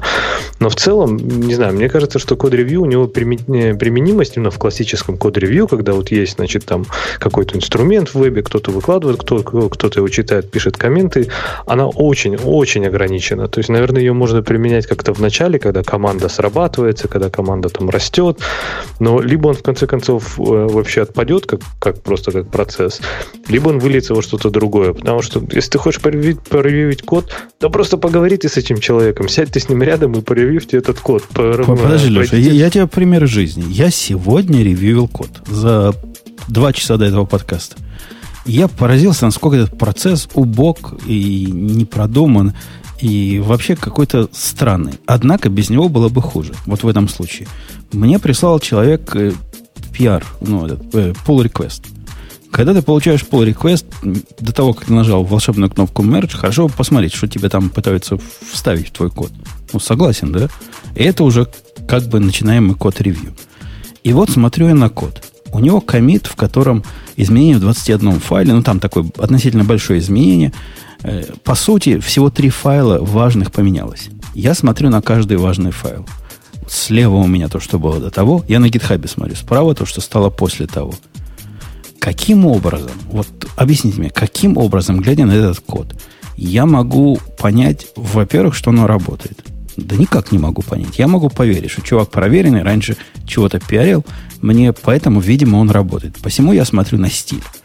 Я смотрю на стиль и вижу, что здесь он вроде как вместо того, чтобы просто перекинуть там ридер туда-сюда, делает чтение в память, а потом, значит, по памяти обратно ридер. Но я ему написал, вот это как-то неправильно выглядит. Но все мои замечания основаны на позиции настолько внешнего наблюдателя. Возможно, у него там суровые причины были. Возможно, вот эта библиотека, которой он пользуется, просто так не умеет делать. Этого же понять вообще невозможно никак. Я, ну, ну как, как, как я ему могу этот код качественно проревьюить? То есть все инструменты для ревью кода, они совершенно чудовищные. Это я с тобой полностью согласен. То есть это абсолютно неэффективные, неудобные и, в общем, которые Я даже не могу проверить, строго говоря, что сигнатура функции, которую он там использует, она вообще корректная или нет. Может, оно и не скомпилируется. Ну, у него скомпилировалось, Трэвис прошел. Значит, скомпилировалось. Но, может, он не ту функцию использовал я оттуда даже на функцию перейти не могу посмотреть, а, собственно, что она делает, вот это э, image resize, который он сделал, он, он как, он как должен работать. Это, это ну, чудовищная это, практика. Но я про это уже давно говорю, что говорю, что код-ревью, особенно вот удаленный, и это, кстати, очень интересный вопрос, как, э, что код-ревью, например, внутри команды и код-ревью в open source проекте, это все-таки две такие разных совершенно процесса, потому что, ну, ты не можешь там сесть рядом с человеком, поговорить, созвониться, с которой там у тебя пиар прислал, правильно? Но в команде это как раз нормальный процесс. И вот это ну, интересная разница, но здесь все-таки в статье речь идет больше про работу команды. И там, использования каких-то инструментов, я не знаю, зачем люди себя наказывают. Любые, любые инструменты код-ревью, кроме IDE, они, они отстой. Они не работают, они плохие. Единственный способ превьюить код это написать его вместе или прочитать его вместе, сидя за одной машиной. Если, ну, если мы говорим про команду, да, не про open source. А все остальное это просто бюрократия и бессмысленная трата времени. Так даже во внутренней системе, вот когда приходит, ладно, это не PR, а MR, Merge Request приходит, вся эта логистика сложная. То есть, вот приш, прислал мне программист, на днях было, прислал мне программист, говорит, я тут твою библиотеку немного починил, которую мы тут используем в трех местах, не мог бы ты, значит, ревью сделать? Я говорю, сейчас посмотрю. А как мне это делать? То есть, мне надо понять, каким образом мне его MR вообще как-то чекаут ему сделать. Я же не могу в вебе на это смотреть. Ну что, я, я человек ответственный. Мне необходимо попробовать запустить, поконять его тесты, посмотреть, как они работают. И вообще посмотреть, есть ли там тесты. Это уже не очевидный факт. А, а вы пробовали пиар, э, пиару чекаут сделать? Клон пиару сделать? Это что же еще, еще та забава на гитхабе? Вы практически берете чужой репозиторий, куда-то к себе в сторонку складываете. Так же это делается, Бобук? Ну, по сути, это же по сути, только так пиар и работает, правильно? Это единственный твой источник чужого кода, это чей-то чужой репозиторий. Поэтому, ну да, только так. Ну да, как-то как это странно. Ну ладно, сделал я это. Потом начинаю в этом разбираться в ID. А, а каким образом потом я свое знание переношу, перенесу к тем строчкам, про которые у меня есть претензии? Из, э, из э, ну, JetBrains я такого сделать не могу. То есть мне надо запомнить, о, 18 строка здесь я нашел косяк. Держу в голове 18 открываю PR, ищу 18 строку в нужном файле, впишу туда комментарий. Это как-то чудовищно. Причем, Причем чудовищно на, на уровнях как частное э, внутреннее ревью, так и внешнее ревью. И вот это, кстати, вот э, когда мы говорили как раз про GitHub, я помню, Бобук, ты любишь говорить, что GitHub это такая социальная сеть для программистов. Это не социальная сеть, это просто свалка кода без, даже без элементарного поиска по нему. То есть там... Да-да-да, да, да. сейчас я на секундочку, сейчас я тебя прерву. Как Facebook, да ведь? Да, вот. Вот, отлично, спасибо. И, и Facebook тоже не социальная сеть. Супер, ура! Да, продолжай. То есть это, это хаотичный поток информации, в котором ты вообще не ориентируешься, как бы. И вот это, вот как это то, что из Да, да, как Facebook. Тогда, как наверное, Facebook. это действительно мощная социальная сеть для программистов. А, прости, пожалуйста, давно я так не смеялся. Э, ну да, конечно, это просто социальная сеть. И в силу того, что это социальная сеть, поиск не работает, как в Фейсбуке. И код-ревью и код-ревью, и хаотичное все чудовищно, как в Фейсбуке. Но а на самом деле есть же этому причина. Может быть, в Фейсбуке и в Гитхабе это так, потому что людям так удобно? Да не, неудобно. Они мысль, просто лучше да не никому. видели. Это не может, это никому не может быть удобно. Конечно. Конечно. Конечно. Вы верите, что Facebook не может многие годы уже сделать нормальный поиск по, по своим данным? Я нет. Я думаю, что ну, просто ну, приоритет у этой задачи настолько низкий, потому что никому нахрен не нужно. А вот это ты зря, кстати. Я на многие продукты смотрю публичные, у которого приоритеты с моими не совпадают категорически, и не только с моими, но с приоритетами всех пользователей, которых я знаю. Я на GitLab сейчас смотрю. И понимаю, что им наши приоритеты пополам. У них какие-то свои есть приоритеты. Наши их мало интересуют. А поскольку у нас выбора нет, ну, а что ты сделаешь? Не выкатил тебе Facebook фичу, которую все хотят. Ну и что? Ну и не будет фичи, которую все хотят. Все равно ничего другого нет. Да. Короче... Так что то рынок не всегда рулит. Я, я хоть капиталист, но прямо не всегда. И особенно, и это получается, опять же, еще один камень в сторону там гитхаба, да, его закрытой модели разработки, что у нас нет даже, вот, например, нет понимания. То есть, что я хочу? Я хочу навигацию по коду и поиск по коду. И, например, там прокачанные там PR-ревью, чтобы если, ну, если бы я теоретически начал делать код-ревью. У них есть это в бэклоге, они планируют это делать, или вообще наплевать, у них другие приоритеты. Я не знаю, спросить не у кого, узнать вообще невозможно. То есть здесь даже open source модель не в смысле там выкладывания кода бы было здорово, здорово. А чтобы понимать, что они вообще делают. Может, Microsoft это поменяет. Ксюша, ты по жизни код-ревью делаешь? Откликнись. Откликните на Ксюшу. Нет, молчит. Ксюша, не, не пришла, просто она предупреждала, что она отходит. Отходит. Ну, тебя я, Грей, спрашивать не буду, делаешь ли код-ревью. Ответ очевиден. Mm. Конечно, делаешь.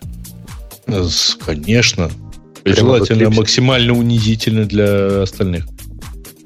Тут они пытаются ответить длинный такой... Ну, вообще в статье, не знаю, кто эту статью писал на Хабре, но действительно слов много. Э, до сути до, до, дойти тяжело. Э, длинный такой э, пункт, зачем вообще вам нужен код-ревью, на который авторы какой-то невнятный ответ дают. Вот я объяснил, зачем нужен. Приходит пиар в публичный проект, но надо же до того, как его слить, посмотреть, что там внутри. По-моему, это единственный валидный use case для код-ревью. Ну или вот мой программист пришел, очень просится, проверь да проверь.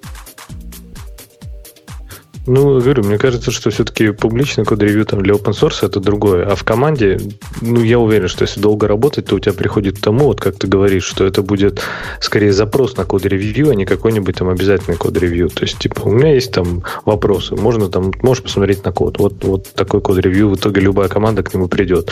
Но у него там был очень хороший пункт в этой статье по поводу карго-культа, что, говорит, очень часто в некоторых компаниях, там я спрашиваю, как, для чего вы делаете код-ревью?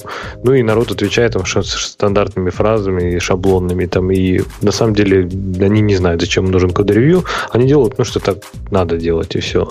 И мне кажется, это очень важно. Любой команде, которая пытается внедрить такую жесткую бюрократию, которая неимоверно замедлит процесс, просто спросить себя, какую цель мы достигаем?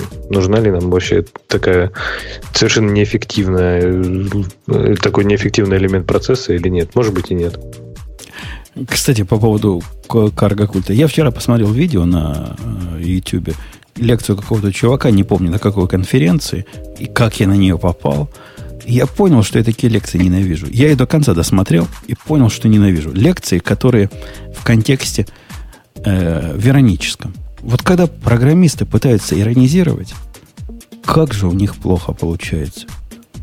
А это вот тот самый случай, когда только они над своими шутками смеются. Может, там звук зала был выключен, я не знаю. Но он шутил постоянно. Суть лекции была в том, пришел ваш начальник, который прочитал в интернетах, что такое микросервис, и сказал вам, сделайте микросервис. И его было 10 рекомендаций у чувака, как сделать так микросервис, чтобы этот проект точно завалить.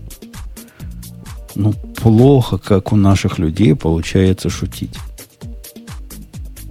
Кстати, была не, было недавно интересное да? общение в этом, по-моему, в Backend Secret как раз по поводу конференции и того, что люди пытаются там шутить на сцене. И как бы общий совет был лучше не, не пытайтесь, если вы не уверены. Бобук, тебя не раздражают иронические видео для программистов? По-моему, это надо запретить Нет. как явление. Ну, плохо Нет. с иронией получается. Ну, вообще никак не получается. Ты сейчас, Бобук, ты сейчас Бобук про что только конкретно? что запустил ироническое видео для программистов, поэтому... Да. Оно не для программистов, но про программистов, да. Не, ага. я, я конкретно считаешь, что как, плохо получается? Потому что я видел такие несколько раз за последнее время, как-то случайно. Видимо, YouTube решил, что мне такие нравятся, и начал мне их предлагать. Я их несколько просмотрел. Ну, фигня какая-то получается. Слушай, ну э, это же знаешь как? Это как видео про скорую помощь смотреть. За сериал про скорую помощь смотреть, когда ты работаешь в скорой помощи. Вообще, блин, вообще конкретно не смешно. Ну, так ну, это, это, бы... это, это же как бы снимали не кинорежиссеры в нашем случае, а работники скорой помощи. И все равно фигня получилась. Э, еще более не смешно, потому что больным точно не смешно. Не, не, я не про это. Я не понимаю, почему ты удивляешься, что у программистов плохо получается видео снимать. Нет, это они программисты снимают. Программист вышел на сцену. Это как бы даже, может, он даже не совсем программист, а вот типа вот эти, которые, как Ксюша любит на конференции ездить и рассказы разговаривать. И вот он рассказывает про свой опыт какой-то. Он видно, что он понимает, о чем говорит. Но в голове постоянно держать, что это у него шутка. А здесь надо инвертировать, причем на такие тонкие темы, где не всем понятны правильные практики. Не всем понятно, в какой момент он шутит, в какой момент это серьезно. Не всем понятно, когда он издевается, как-то ему надо научиться вербальные сигналы лучше подавать. Да вообще всем нам, программистам, надо научиться или даже не пытаться. Я предлагаю просто не пытаться. Ну, Слушай, плохо ну, получается. Жень, на самом деле ты говоришь простую вещь, а, вы, звучит она в, в самом общем случае примерно так. Перед публикой надо уметь выступать. Это отдельное знание, надо учиться. Не, Только я, потому, я что не, ты написал, я не Нет, только потому, что ты написал мегабайты кода, это не значит, что ты сможешь выйти на публику и объяснить, зачем ты это сделал. И я не о том говорю. Я уверен, и доказываю это в течение последних десятка лет, что я мог бы объяснить на публике, что я делаю, и даже, наверное, смогу про иронию, то есть проинвертировать свой опыт и рассказать, как неправильно делать э, в виде такой шутки. Но, по-моему, так делать не надо. Почему? Потому, Потому что, ты это делаешь последние 12 лет. Потому что я, я говорю, как надо. Я не рассказываю, как не надо. Ну, на самом деле, не такое сложное логическое упражнение. Я думаю, ты вполне способен с этим справиться. Способен, но лучше не надо. Рекомендую никому Почему? этим заниматься. Потому что получается плохо. Потому что а, ожидания, мы... ожидания от аудитории сейчас Слушай, у нас... ну давай запойтим Олимпийские игры, потому что в среднем 90% э, я не знаю, прыгунов в высоту обычно сбивает планку. Ну, так и не надо прыгать тогда, конечно. Вообще конечно. не надо прыгать, конечно. отменяем прыжки в высоту. Какое-то бесполезное Но. занятие. Как, зачем вообще прыгать в высоту современному человеку? Прекрасно. Куда? Куда, а ему, куда ему надо добраться? любителей баскетбола не попадают в корзину. Давайте отменим баскетбол. Не-не, надо отменить баскетбол, э, Олимпийские игры, потому что это позорище. Конечно, отменить. Я согласен с тобой. Ну, это, И чемпионат это, Израиля тоже, конечно. Конечно, отменить. Оставить один NBA, потому что это единственная нормальная игра в баскетбол. Я, я тут с тобой на 100% согласен.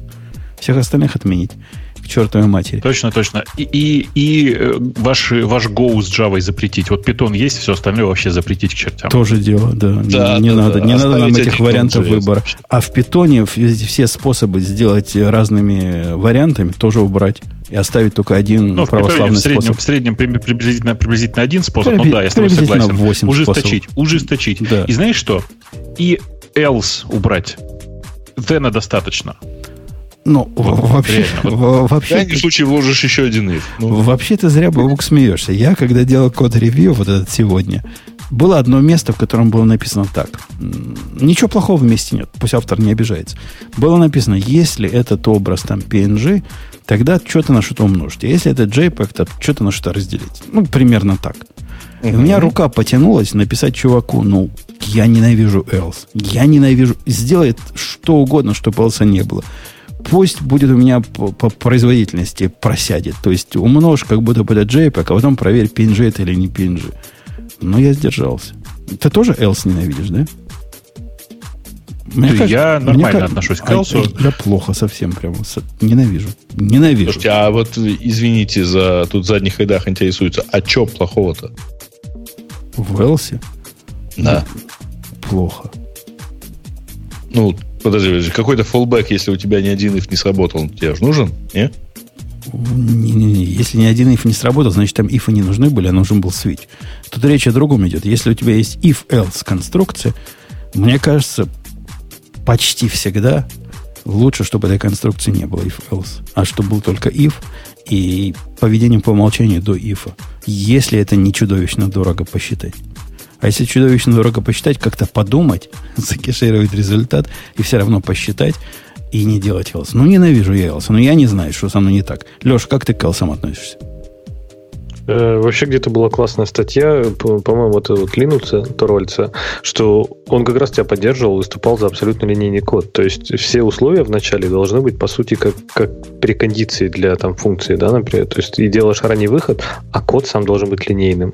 И это вообще улучшает... Я не скажу, что я так как-то строго отношусь к Элсу, но я согласен, что наличие Элса вообще в такой сложной логике, оно конкретно, конкретно мешает читать код. И я на, предпочту даже сейчас, например, ранний выход из функции сделать там и в что-то, то выйти, а потом уже просто без всяких условий весело выполнить код, чем, например, за, развесить какую-нибудь логику сначала в if, а потом еще и в else. Я, я, что, я даже скажу подождите, подождите, а вот если что-то, то выйти, это разве не вот нелюбимый, безусловно, переход? Нет, нет. Это, не, это раннее Я троллю, если вы не поняли. Программы. Я предпочту, я даже пойду дальше, Леша, я предпочту, если мы про Go говорим, описать внутри функцию, которую я внутри вызову, лишь бы для того, чтобы избежать этого else идиотского.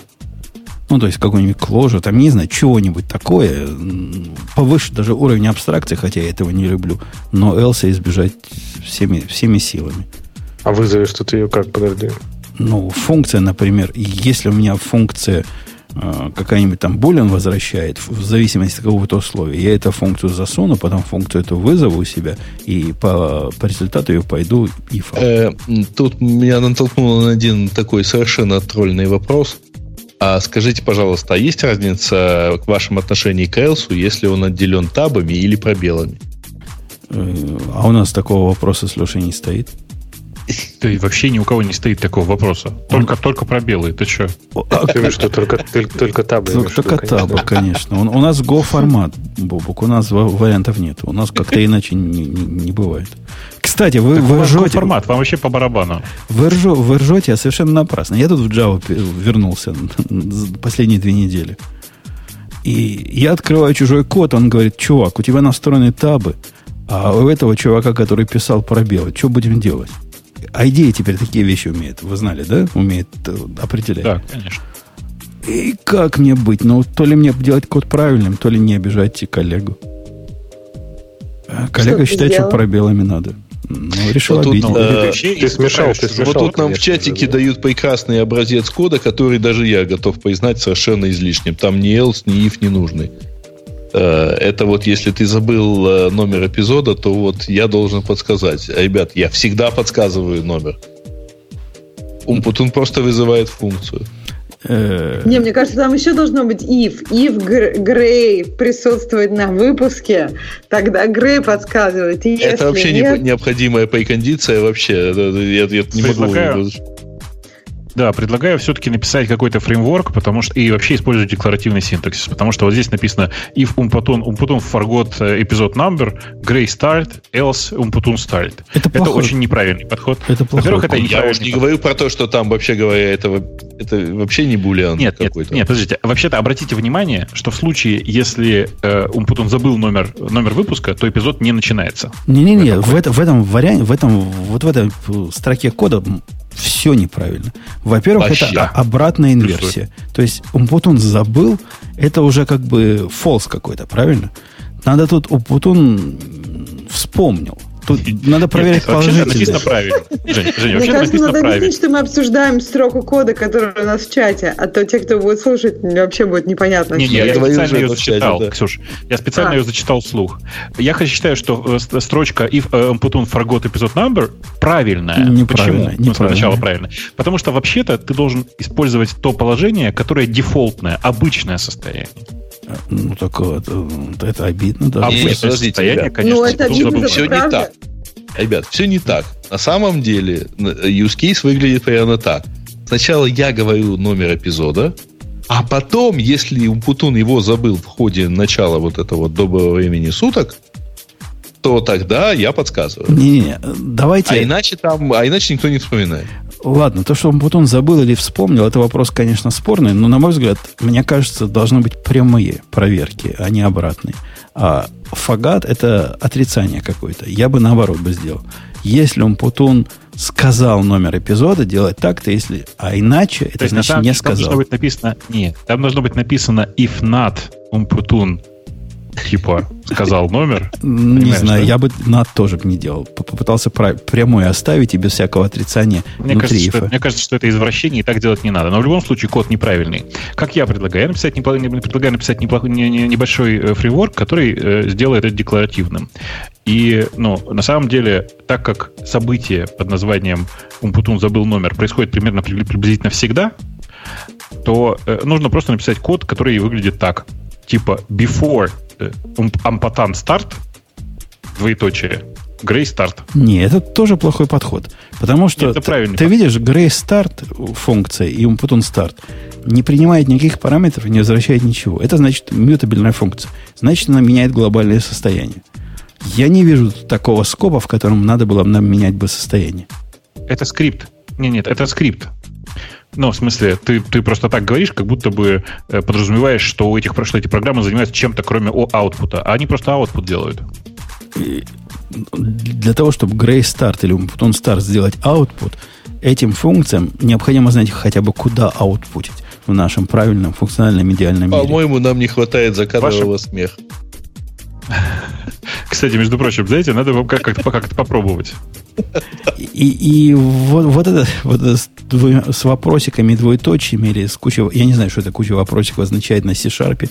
Мне тоже не нравится. Там был вариант, нравится ли мне Это, троичное по-моему, тринарный выражение. оператор. Тринарный, мне, Тринарный мне еще оператор. больше не нравится, чем else. Это if, else, then. Нет, подождите, три знака Я вопроса. предлагаю Нет, использовать в этом случае машинное обучение. Это null propagation. Ну, то есть все высказывают Да. мнение, какой эпизод number, а машинно, машинное обучение как-то включает одну из двух эвристик. Либо Не, угадали, не, мне либо кажется, здесь нет. машинное обучение. Кстати, слушайте, дайте я пожалуюсь вам. Я в последнее время не могу вообще чи- читать, эм, э, как это сказать, журналистику, связанную хоть немножко с технологиями. Потому что, во-первых, знаете, да, была такая проблема. Я долго ворчал, когда искусственный интеллект начали называть искусственным интеллектом, нес- несмотря на то, что это просто нейронные сети. Я бесился, когда искусственным интеллектом и вообще там системами искусственного интеллекта называли просто машинное обучение. Но сейчас они все перепутали, и теперь я недавно видел прекрасное выражение нейронные, уч... не- нейронные сети, обученные э, методом случайных деревьев. Ну, звучит э, солидно. Случайные Да-да, деревья очень вообще классно. звучит. Такие деревья, но Случайные случайные. деревья, да, да, да, да, Random Forest, да. Ну, Да, короче, ну, нам тут да, советуют нейр- номер эпизода хранить в блокчейне. О, кстати, блин, Почему вообще не какая случайный мысль. лес? Случайный лес вообще классно звучит. Если Случайный random Там набор случайными деревьями было сказано. Короче, Нет, ну слушай, они что-то слышали про бинарные деревья, вот они придумали, помнили, что нужны какие-то деревья. Ну, дерево Мне кажется, тоже. ты сильно, ты, ты сильно хорошо думаешь о них э, и о том, что они знают что-то про э, бинар- бинарные деревья или вообще любые другие деревья и их применение, к- в их применении к данным. Я думаю, что они просто, ну, типа, чем что смогли, то сказали. Э, то есть, как бы, ну, ну, как человек понял, так и рассказал.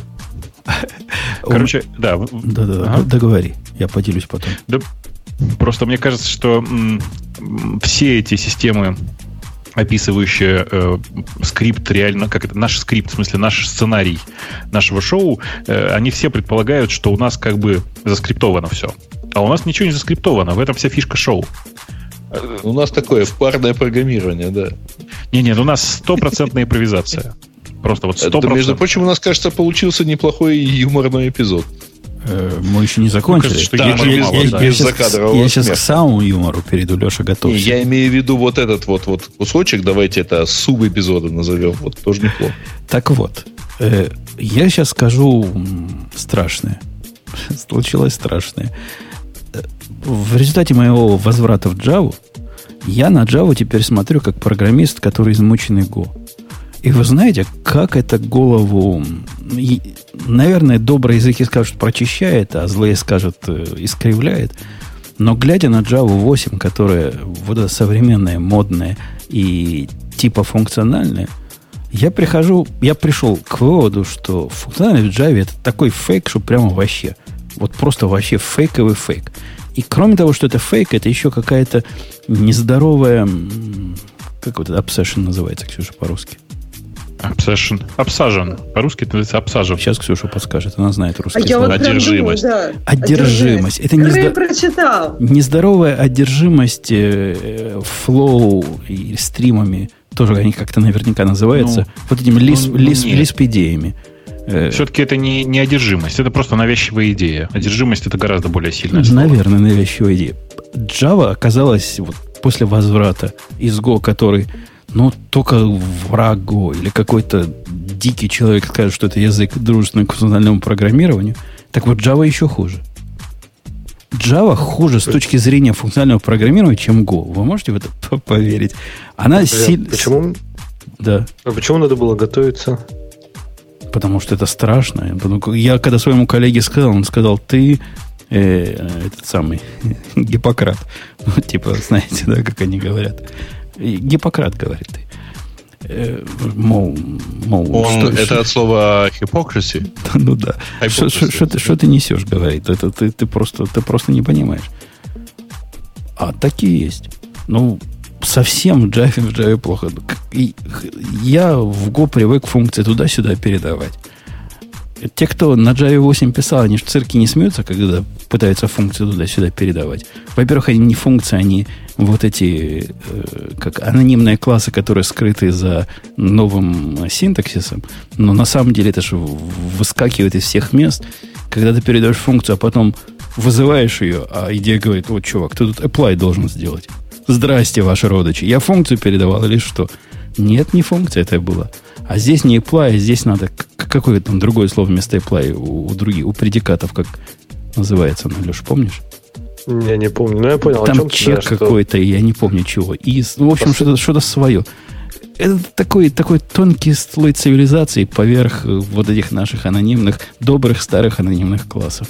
Но не забывай, что Java загружена по самой уши грузом обратной совместимости. И за счет этого, за счет того, что это просто анонимный класс или просто там интерфейс с одним методом, ты можешь использовать лямбды, лямбды там, где их вроде как никто не ждет, и в то же время ты можешь, э, твои лямбды могут работать даже на старых версиях виртуальной машины, потому что, по сути, они там обычные анонимные классы.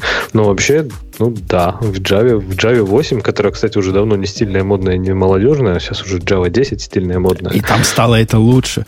Нет. Нет. И вот, вот эти идиотские штуки, например, как они пытаются показать свою функциональность. Но то, что нельзя из, изнутри лямбды модифицировать те переменные, которые с их точки зрения не являются э, эффективно финальными. Во-первых, они это плохо понимают. Во-вторых, какого черта? Ну, какое ваше собачье дело? Ну, согласитесь, ну не делай это компилятора вот такие вещи за меня решать. Я понимаю, да у вас в голове там, а, вдруг это в параллельном стриме запустят, тогда все упадет. Ну, Мне кажется, там банальное техническое ограничение, типа, знаешь, стека или кучи, вот что-нибудь такое. Они там не умеют, не знаю, переносить ее автоматически в кучу, когда надо ее поменять. Там. Ну, не знаю, это уже как бы спекуляции, но вообще, да, в Java 8, конечно, ну, в любой Java, наверное, современной, не очень все здорово с функциональным программированием, но она просто как бы тащит на себя, опять же, груз обратной совместимости. А если хочется функциональщины, то варианты на JVM они вполне есть. Какой-нибудь Kotlin для нормальных пацанов или Java для экстремалов. Ой, Java, скала, скала для экстремалов. Так оказалось, что при всем, что в том, что в Java есть вот эти задвижки в сторону, казалось бы, функционального программирования, функционально писать на Go проще, правильнее и приятнее, который вообще антифункциональный. Это не говорит хорошо о Go, но говорит это плохо о Java. Ну, функционально ты имеешь в виду просто, в общем-то, используя функции как, э, как на First Class Citizen. Ну, ну то есть, передавая функции, используя функции как там... Конечно, передавая функции, возвращая функции, и возвращая функции, которые принимают функции, которые возвращают функции. Попробуй вот эту конструкцию в Java представить с их идиотскими как они, функторы называются, вот эти анонимные штуки, которые, которыми обкладываются в там function, by function, function, вот эти страшные конструкции. И которых только две, кстати, by function и function, и все. Ну, в том, который есть, раньше назывался Java Slang, там есть много разных. Там, там он много, он да. на V называется сейчас как-то. Вавр. Вавр, да. А, ну, не, в общем-то, твои аргументы неправильные, и с функциональщиной в Java, я бы сказал, для Java это хорошо, потому что, опять же, с их какой-то, не знаю, культовой, культовому поклонению обратной совместимости, но сейчас же в свете новых быстрых релизов Java, может быть, как раз они будут смотреть больше-больше на какие-то улучшения именно с точки зрения языка. Например, они сейчас уже пилят, возможно, даже войдет Java 11, э, чтобы свитчи были выражениями, а не как... Ну, короче, чтобы они могли возвращать значения, чтобы можно, можно было написать var x равно switch, и дальше там уже какие-то просто в свече просто уже готовые значения. То есть такие функциональные элементы, они проникают постепенно в Java. Конечно, она еще ну, далеко ну, придет. Ну, и с другой стороны, ну, напишешь ты точка apply. Ну, ну и что, господи, разве это большая проблема? Да, конечно, большая проблема. Ну, просто вылазят уши у этого всего. Постоянно вылазят вот эти уши. Если ты говоришь, что это совместимость, ладно. Но вот я сейчас покажу, Ксюша, конструкцию тебе, которую я сам написал. А вот мне не надо, потому что я всегда удивлялась, как можно говорить про Java и функциональное программирование. Язык, в котором как бы анонимная функция, это типа там класс, как бы, я не знаю, скрытый класс, который только вот синтаксический сахар, в котором, язык, в котором вообще нет функций, я не знаю, как там, о чем-то можно там, говорить. А какая разница? А какая разница Да большая счету? разница, но потому что нет все равно уши будут, уши будут вылезать, понимаешь? Если у тебя на уровне языка нет поддержки функций, и если ты делаешь везде анонимные классы, то там, то тут у тебя как бы, ну, не получится у тебя по-нормальному, понимаешь? Если у тебя нет на, ну, как бы вот поддержку функций, как First Class Citizen, можно, конечно, это там допилить костылями, но то там, то тут вылезет. Ладно. Ну вот она вылазит только оплаем. Давай, давайте, давайте я вам покажу бывает. теперь другой пример, то, что я говорю про обсессионных с, с, со стримовым программированием. Вот этот код я написал на Java 8, потому что я правильный чувак, знаю, как на Java 8 писать. Я его написал вечером. Вот, этот, вот эту строчку. Одну строчку. Согласитесь, глядя на эту строчку, не заподозрите, что Патунов в плохом замысле. Написал правильную строчку, ничего такого в этой строчке нет. На утро я посмотрел на эту строчку и нажал волшебную комбинацию в ID, преобразовать его в императивный скрипт, в императивный луп. Ну, как вы вот это через три дня вспомните? Вот коллек, коллектор to map принимает три параметра. Я для тех, кто не видит чат. Кто из, что значит первый параметр? Что значит второй Ключ. параметр? И что Первый значит третий ключ. параметр? Первый это мэппинг ключа. Второй, видимо, мэппинг value. Правильно логика говорит? Ну, что да. такое третий? Поди знай. А, а ну. третий это способ слияния. Ну, я тоже подумала, что ты, ну, я смотрю на код третий, да, я бы подумала, что ты как бы их вместе. И чего ну, я, если чего я вот... глядя на этот код, если коротко, то глядя на этот код, очень хорошо понятно, что Ксюша была права, и писать на этих языках в условно функциональном стиле невозможно. И это ну, самый, самый же, простой это, код, вот который можно кон... представить. Ну, смотрите, это конкретно все-таки стримы, да, то есть э, есть же, например, реализации для Java разных функциональных библиотек, которые, в общем-то, не следуют этим настолько. Ну, вот это вообще вот этот коллектор, это такая, скажем так, спорная концепция, которую как раз они ввели, чтобы не делать ничего прозрачных преобразований на лету. Мы должны эксплиситли что-то загонять в коллекцию, пусть программисты это решают. По-моему, бредовая идея. Блин, у меня целый язык, который для меня ничего не делает, как бы а я должен сам решать, как мне сливать коллекцию. Я не знаю, сделай как-нибудь, мне все равно, до тех пор, пока это работает. И, во-первых, есть другие функциональные паттерны поверх Java, ну, хотя, да, это стандартный официальный стрим API. И в конце концов, если это одна из причин популярности того же Kotlin, потому что в Kotlin все вот эти find, first, collect и прочее, это все как бы поддерживается нативно языком, и там как раз красивые лямбды, и там как раз понятные интерфейсы, и там никаких вот этих to-stream, потом collect и прочего. То есть там все как раз просто работает. Нет, to-stream, а потом flat map. To-stream, collect, а потом flat map. Вот так, вот так принято делать. Ты не путай, не путай наших слушателей. Тем более. Да, а слушатели, которые говорят, что не помешало, э, что помешало Умпутун написать нормальные именно аргумент. Каких аргументов? Вместо S key написать, вместо второго S тоже key написать. И что стало бы понятно? Это символ, ну, кстати, чувак, а, это а, символ. А, ну, это кстати, символ, а это S, это есть. Ну, кстати, А и Б, может быть, помогло. Если бы ты назвал какой-нибудь там преф next и возвращает next, то, может быть, это было бы... Ну, вообще, это идея сама подставила, и я согласился. Я не стал. Ну, ладно, аккумулятор или, или second. Э, а как э, Максим предлагает stream map to entry сюда впендюрить, еще distinct values? Э, Максим, ну, покажи результат и потом честно скажи, что тебе кажется, что результат понятнее, чем вот эта строка, которую я привел. Ну, StreamX это, кстати, библиотека расширения для стримов, то есть это не часть Java. То есть это надо ее, Java. ее до, доставлять, надо и доносить в Java. И зачем там стрелочка SVS? Хороший вопрос. Потому что это так надо.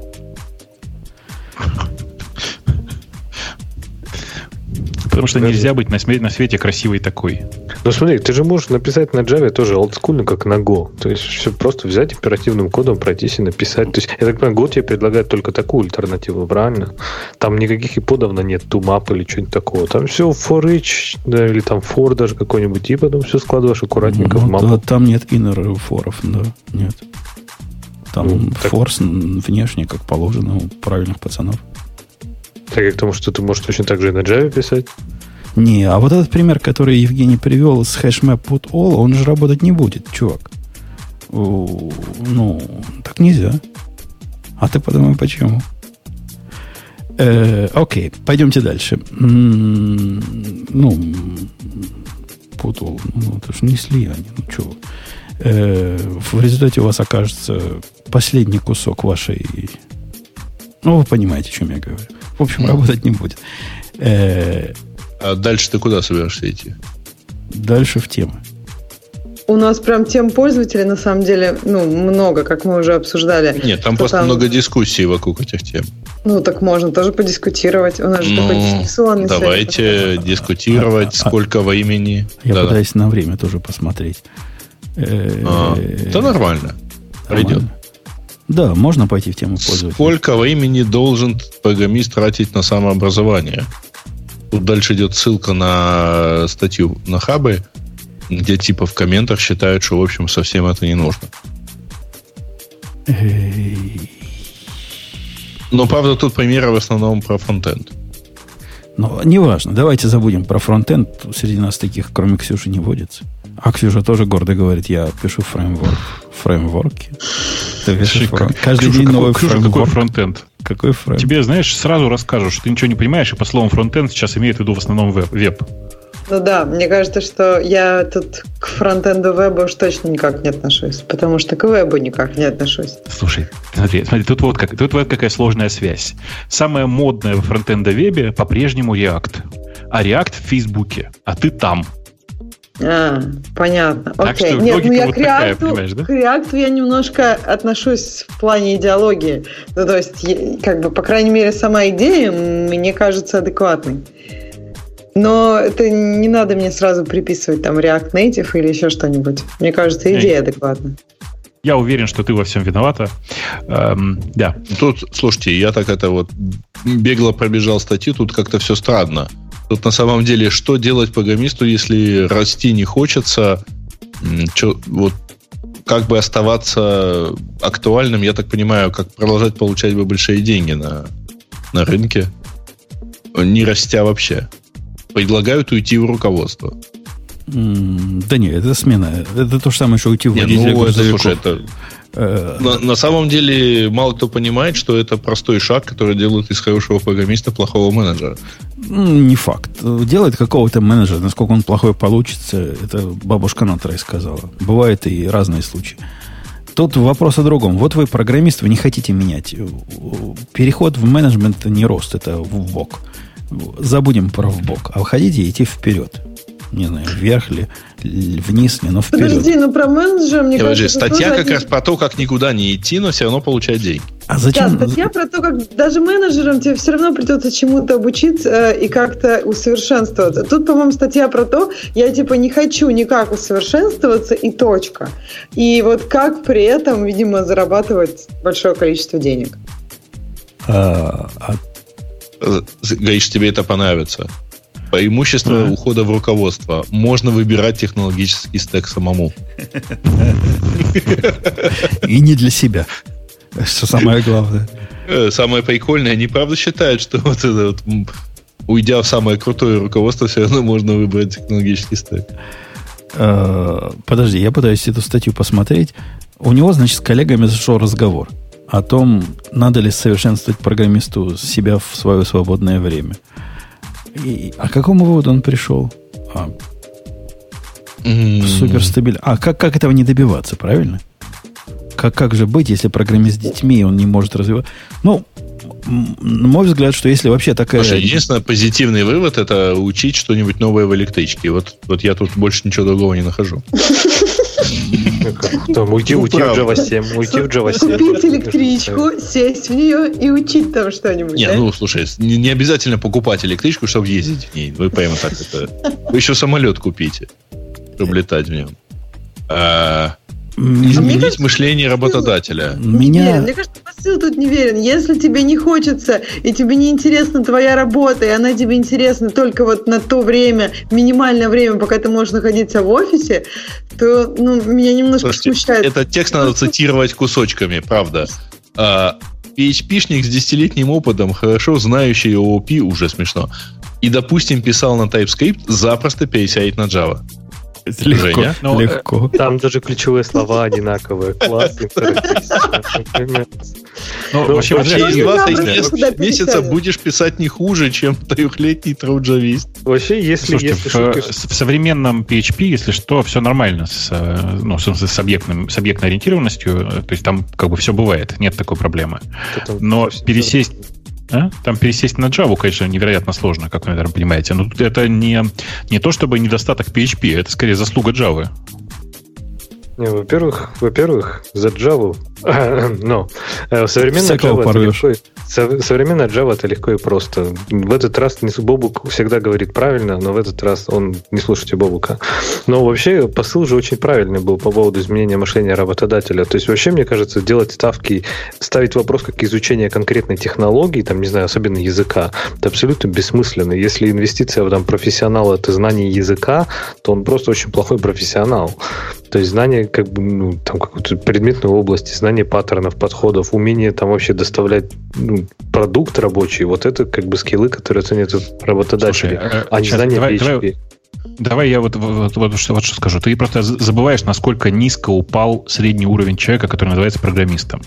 Э, Сейчас вот, может быть, немножко абстрактный пример, но мне кажется, вы его хорошо поймете. Э, Я раньше ржал всегда, когда в резюме у человека было написано «свободно говорю по-русски». У, у человека, который в России родился. А сейчас это уже не так смешно, потому что количество людей, которые приехали в страну и здесь живут, и они родились здесь, довольно велико уже. Э, И, ну, это довольно, довольно нормально, когда ты в резюме пишешь, там, не знаю, устраиваешься на работу в магазин и пишешь свободно говорю по-русски. Такая же история с языками. Сейчас, в текущей ситуации, когда человек в резюме у себя пишет, что он изучил несколько языков и неплохо в них ориентируется, это уже большой плюс. Потому что это значит, что он знает хоть что-то. Не-не, ты знаешь, что это на практике означает?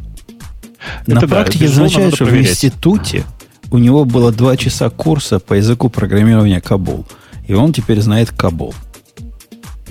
И все, знаю которые, кунг-фу, все, которые, Нео. все, которые пишут вот такое про знание языков, все без исключения, с которыми я собеседовался, просто умные не станут писать.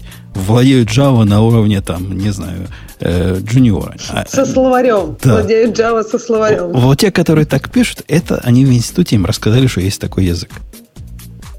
Мгм. Или на курсах трехнедельных. Слушайте, тут совершенно замечательно есть же. Я не знаю, вы... Я просто так цепляюсь за конкретные слова. Если менять работу раз в год-два, то точно будешь востребован на рынке. Ну, На одной работе изучил React, на другой Postgres и так далее. Но недостатков тут тоже много. Придется объяснять на собеседованиях, почему ты такой летун. не придется, уже даже не задают таких вопросов. И так понятно.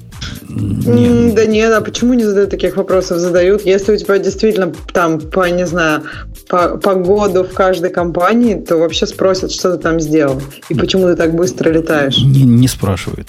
Но ты спрашиваешь такие вопросы? Ну, я не спрашиваю, потому что моя задача технический уровень. Семь лет accessibility. назад это был действительно, там, 8 лет назад довод какой-то. И какая-то подозрительная активность как-то слишком часто меняет. Сейчас все такие.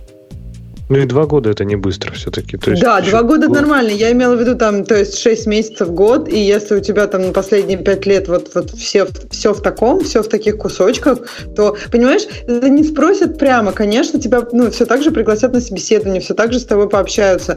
Но я не знаю, мне кажется, что вряд ли человек, который вот по 6 месяцев, и у него 10 таких последних вака- э, позиций, как-то что-то тебе интересное расскажет. А чего, Просто- на, а чего он нашу Java 7 своими руками за скорузлами трогает автор? Ты видел, Леша, да? Он говорит, в банках с и Кабулом нефтянках еще пилят на Java 7 и горе не знают.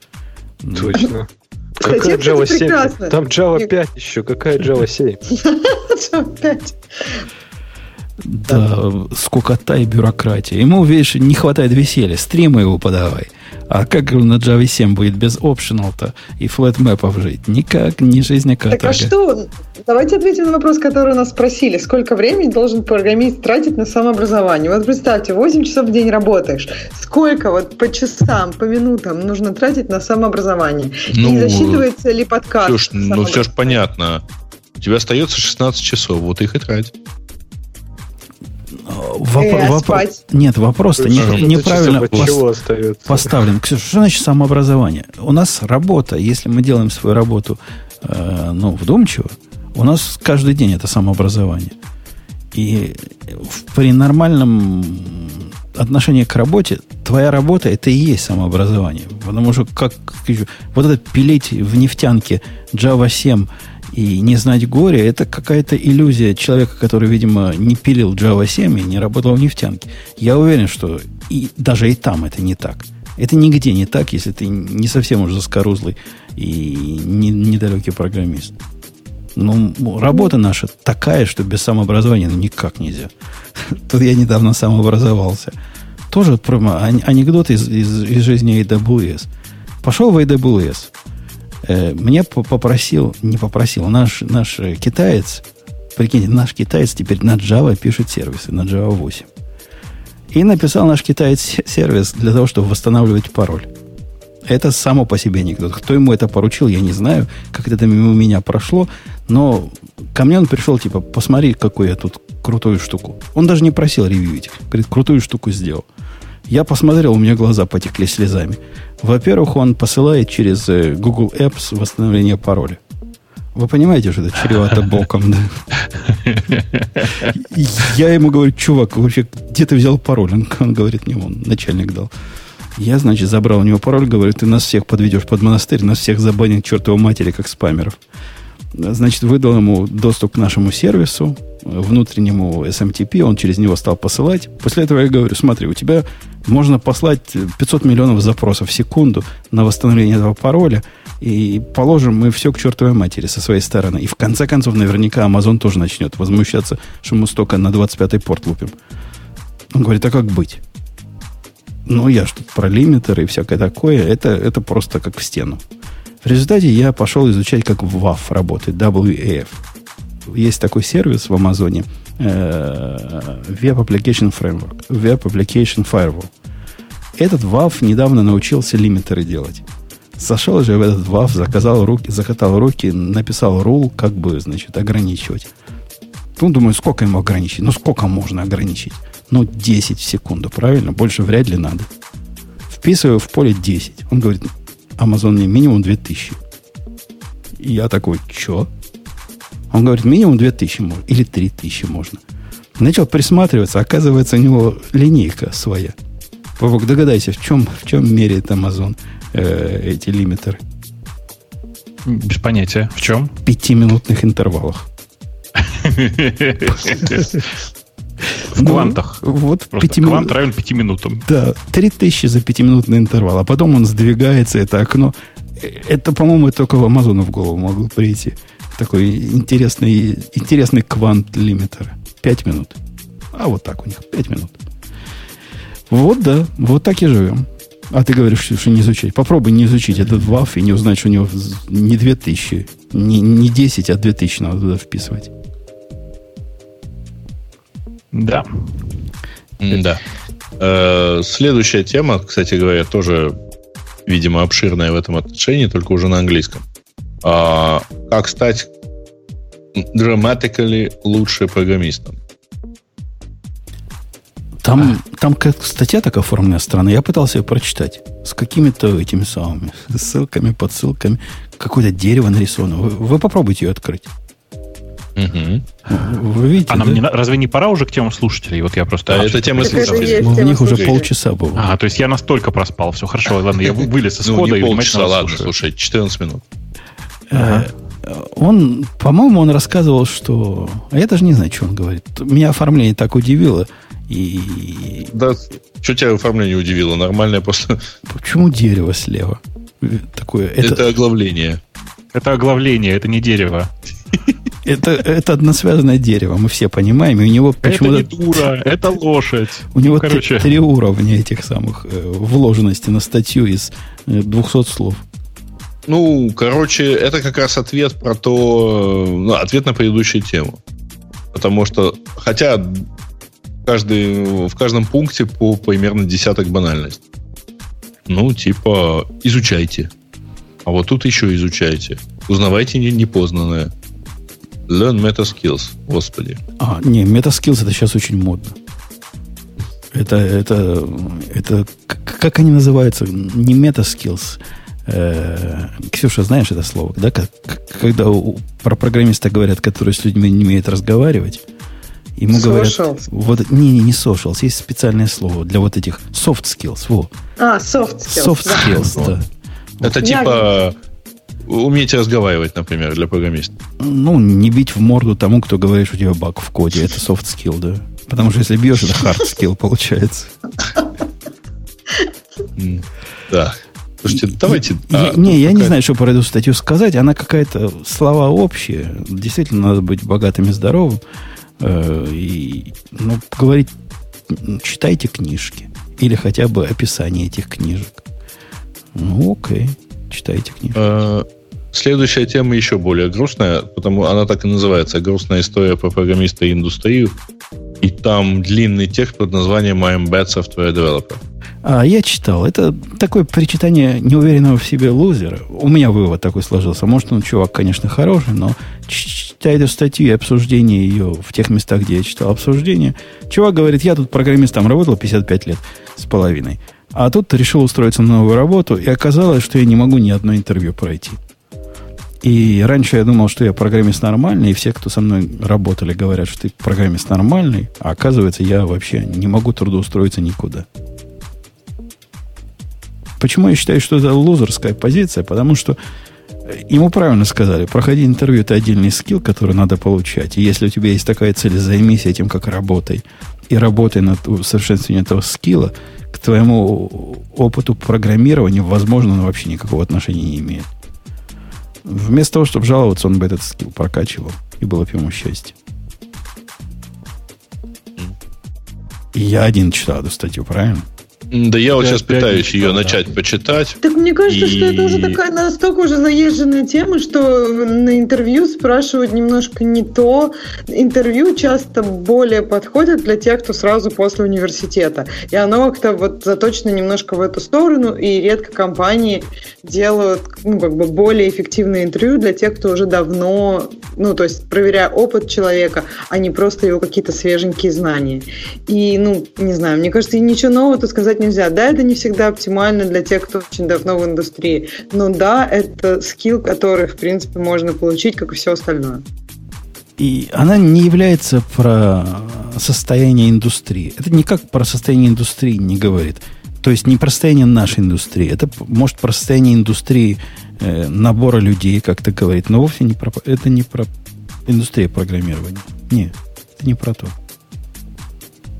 Ну почему? Это же, наверное, как-то влияет на индустрию программирования тоже, что э, процесс интервью именно такой. И есть шутки, что да, э, набирают людей, там, заставляя там красно-черные деревья, какие-нибудь задачки на них решать, а потом этот человек на фронтенде там кнопочку красная, зеленая, красная, зеленая.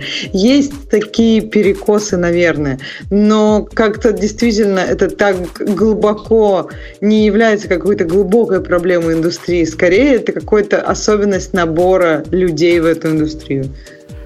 Всегда-то. Это не является ничем таким, что сейчас произошло. В те времена, когда Ксюша еще э, в пеленках э, ходила, лежала, я устраивался на работу первый раз не в свою компанию в, в 94 году. В пеленках лежала Ксюша еще тогда? Ну, могла. Могла. Да нет, ну нет, ты что, уже, я уже, уже на горшок этим, сама ходила. Да, уже была там вообще самостоятельным человеком, который бы тебя наверняка жизни научил. Уже, уже могла сама ложкой кушать. Так вот, тогда, когда я в 94 году устраивался на работу, я, не поверите, купил себе три тома, как чувака-то звали? Ну, трехтомник. Алгоритмы и, и чего-то. Кнута. Кнута. Да. Три тома Кнута и в свободное время, в свободное изучение иврита время прочитал эти три тома. Было довольно прикольно. Тогда вот это считалось теми самыми тестовыми вопросами, которые вас спросят на собеседовании. А серьезно, прям вот это вот все спрашивали? То есть мне казалось, что все-таки э, вот 94-й, а сейчас 18-й, то есть вот как раз за эти, там, не знаю, 10-20 лет все это усилилось в плане того, что нужно про, про алгоритмы много чего рассказывать. Да, тогда гораздо суровее было. Тогда я реально три тома прочитал. И я устраивался в три места – и в двух местах меня вот вопросы такие вот сложные спрашивали. Сейчас, по-моему, таких не спрашивают. Действительно, надо ну, было например, из книжки вспоминать. Я не помню. Но помню, что не зря прочитал. Ну, сейчас тоже спрашивают. В результате в третьем месте, где меня не спрашивали, там и устроился. Потому что он мне показалось более адекватным. Я, я к тому, что ничего нового в этом, в этом нет. Всегда пытались как-то как вас по учебнику проверить. Э, следующая А, тема. Да, новый Microsoft Office 365. Переработано веб-приложение. Все быстро, красиво, удобно, моментальная загрузка и все такое прочее. Да, нужно вот, что, нужно, нужно вот что заметить, очень важно, что здесь нужно правильно расставлять скобочки. Это не э, новый Microsoft Office под названием 365, а это обновление для продукта, который называется Microsoft Office 365. Это Ну, не номер да. версии, это название. Ну да, да, да. То есть это на самом деле веб-сервис Microsoft, который позволяет работать э, в офисных приложениях э, из веб-интерфейса. Но не обязательно из веб-интерфейса, на самом деле чуть сложнее. У них и, и десктопное приложение есть. Просто оно и, и называется так, типа Microsoft Office 365. Это десктопное приложение, которое написано на электроне, по сути. Ну, в смысле, не так. Оно написано на React Native. Вот как правильно сказать. Э, ис- История довольно классная. Типа, наконец-то они придумали, как всю вебную часть своих веб-приложений перевести примерно в одно. Э, Там в чате, у нас в чате, говорю, в комментариях у нас правильно пишут, что это по большей части TypeScript, но типа по большей части именно так. При этом даже у и у VS Code, и у Office 365 на десктоп, в десктопной версии все-таки нужно понимать, что это только интерфейс написан с использованием React Native. Там по-прежнему много нативных кусков, то есть там ничего как бы не меняется, все в порядке. Э, А про то, что э, Джон Фридман и Нат Фридман оба работают в Microsoft, это реально совпадение. Они даже не знакомы друг с другом. Сидим мы в четверг, И вообще. сидим мы в четверг в офисе. Э, Никого не трогаем. Только еду поели. Причем такую еду, слушайте, мы в такое место пошли. Я даже не знал, что такие в Чикаго бывает. То есть вот санинспекция просто плачет по ним. Санэпидеминспекция. Но считается очень крутое место среди знатоков. Второй раз я туда не, не решусь зайти. Меня привели туда, купили еду, я съел, до сих пор жив, но стрёмно. Разговор не об этом. Вернулись, поели, и вдруг слышим мы с коллегой, беседуем о своих делах, там не помню про что перетираем, я ему рассказываю, какая Java отстой, и почему в Google лучшем функциональщина. Слышим, как наш начальник по телефону зачитывает по буквам пароль от своего Microsoft аккаунта кому-то. Ну, Прямо говорит там K, нет, маленькая, A, большая. Потом, э, видимо, его с той стороны спрашивают, типа, надо одноразовый код еще дать. Лезет в бумажки, достает одноразовый код, зачитывает этот код. Длинный такой. Мы переглянулись, что, происходит, кому он пароли сливает. Слушайте, оказалось, это стандартная процедура восстановления пароля на Microsoft. У него, да. жена, у него жена забыла пароль к своему компьютеру, к своему майкрософтовскому аккаунту. И он пытался, а он же у них в семье, типа, ну, компьютерный чувак считается. Поскольку он такой компьютерный чувак, бэкапов он никаких не делал, и все у нее пропало, она какая-то адвокатесса, и ей прямо надо документы срочно-срочно восстановить. И вот таким образом в Microsoft надо позвонить, назвать свои пароли. Это были не жулики, это был настоящий Microsoft с той стороны. Удивительный какой-то, удивительный рядом. Ну, э, корпоративный мир, он вообще очень интересен и привлекателен. И я уверен, что этот код, этот кусок процедуры, про другую скажу, был лично выверен с каким-нибудь э, очень важным директором, например, с Биллом Гейтсом. Ну, в смысле, что это очень давно было. Ча- Ну, просто процедуры такие, они очень надолго задерживаются в корпорациях. Я вот к чему. Тезка спрашивает, а Путин рассказывал, как он себе ник такой придумал? Евгений, тебе-то такой вопрос задавать просто стыдно. Господи. Да не говори. Ампатан. Мне очень, мне очень, очень по-прежнему нравится, что оно читается как ампатан, и так надо иногда и делать. Вот особенно, когда в коде упоминается. Что там у нас дальше есть? Э, А, так, про совершенную GitHub, архитектуру идеальный код. Ну, Ой, мы давайте это уж как скипнем. Мы как Тем более, что обсудили до шоу, да? Да, да. А, Э, Так, GitPub. Протокол для де- децентрализованных А я сервисов. хотела сказать, что мне кернел кажется прям кодом, который более-менее. Потому что Linux Какой? тиран, и там как-то... Ну, Не, Linux. нифига, нифига.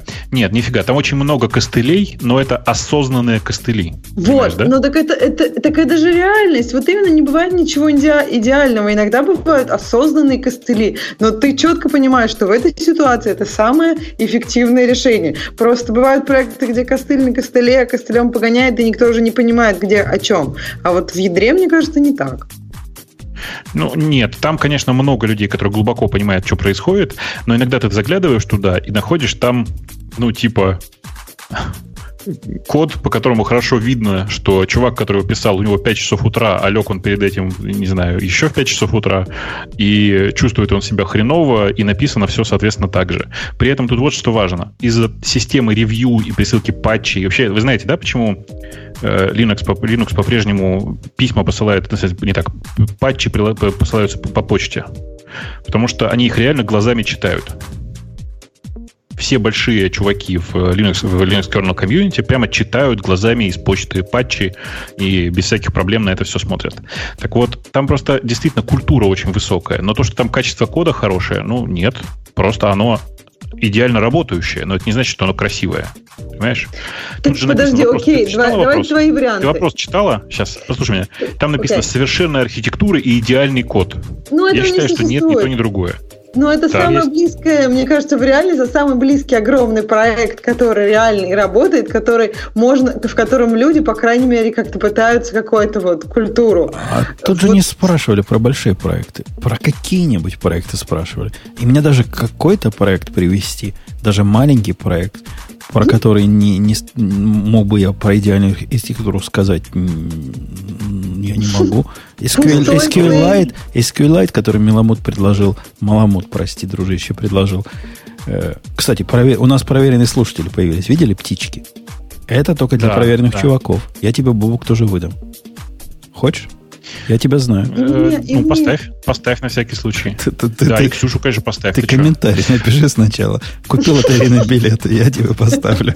Я вам, я вам могу посоветовать, где код действительно э, приятно читаемый, хорошо академично написанный, не идеально академично написанный, где структура хорошо понятна, и то, что прям вот ну, читается прямо с удовольствием. Я тут недавно перечитывал э, TCP IP стек в NetBSD. Он прямо написан вот такое ощущение, что человек сел, у него в голове была вся картина с самого начала, и он прямо нормально все написал. Это, правда, нужно понимать, что я не смотрел при этом состояние э, TCP стека NetBSD там типа 15 лет, и вот сел на него заново посмотрел, и он прям, ну, прям хорош. Он прям красивый. То есть Не, вот ну, это о многом говорит. Если ты смотришь 15 лет то, что назад было написано, и тебе не вызывает это рвотного рефлекса, то это уже прямо ого Ну, мне кажется, что там мажорные изменения были в самом начале 2000-х. Ну, в смысле, последние мажорные изменения, такие крупные, архитектурные. Вот они тогда были. Ну, то есть 15 15-18 лет прошло. Мне кажется, что да. Но я правда прям вот... э, Вообще код нет BSD, его прям приятно читать. Э, Код OpenBSD иногда слишком creepy and cryptic. Не знаю, как по-русски сказать. Ну, в смысле, пу- пугающий и... Запутанный. И запутанный, да. Вот. А, собственно, нет BSD, он очень чистенький э, и довольно академичный, и написан при этом хорошо. И вы знаете, да, что нет BSD это по-прежнему чемпион по количеству поддерживаемых платформ. В смысле, это код, который работает практически на любой платформе. Я бы советовал э, Васе, который спросил этот вопрос, не гоняться за идеальным сферическим конем в вакууме, а опуститься до уровня достаточно хорошо. Вот уровня достаточно хорошо можно найти много проектов. И Да, вот конечно. надо на такой уровень смотреть. Не надо искать себе вот этих идеалов. Во-первых, идеалов дорого добиться самому. Это часто какой-то признак фанатизма, если вы такой идеал найдете. И, видимо, ну, может связан быть фанатизм и с застоем. Поддерживать уровень идеала прямо офигительно сложно. И вот тот же пример Гога, Го- не Го- как назывался? Го, Го, ну вот этот гитовский, который гитей стал. Гого? Как у Бабука Гогс? назывался? Гокс. Как? Гокс, Гогс. да. Гокс, где у автора были высокие требования, он от этого пиара ни от кого не принимал. Оно тоже палка о трех концах. То есть надо как-то трейдов, надо соблюдать такой балансик. Не всегда идеально и хорошо. Эм, Ну да, но с другой стороны, правда, бывают такие куски, знаешь, которые просто, ну, типа, просто эффективно и работают. Это, знаете, как, как это я сегодня, как полковник по анекдотам сегодня я. Вы знаете, сколько немцев нужно, чтобы крутить лампочку?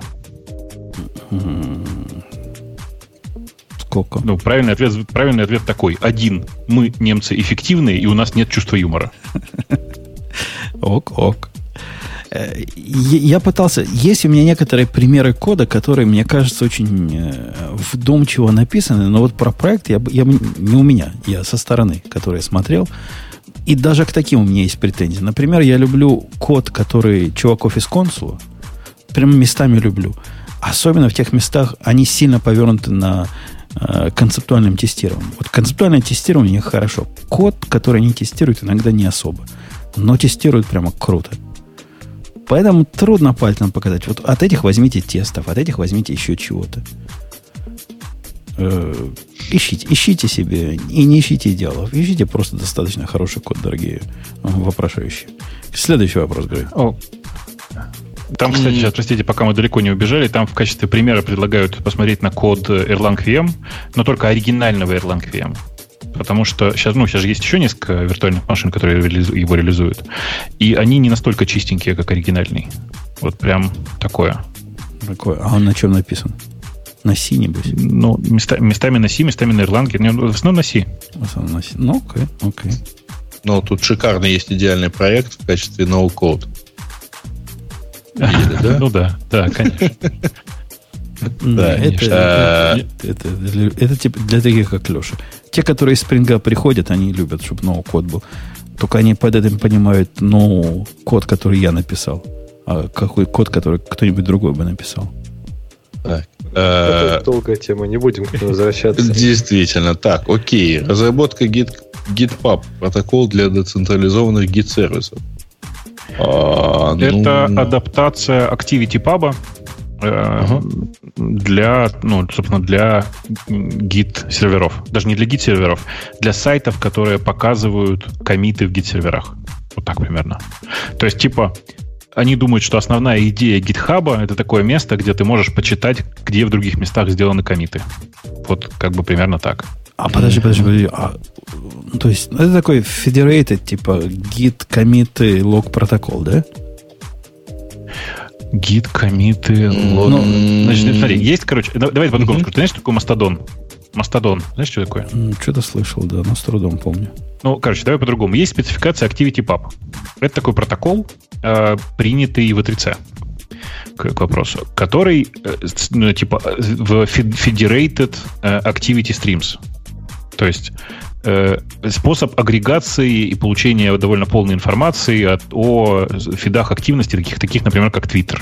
Только distributed, в смысле, сделанное, когда у каждого свой сервер, например.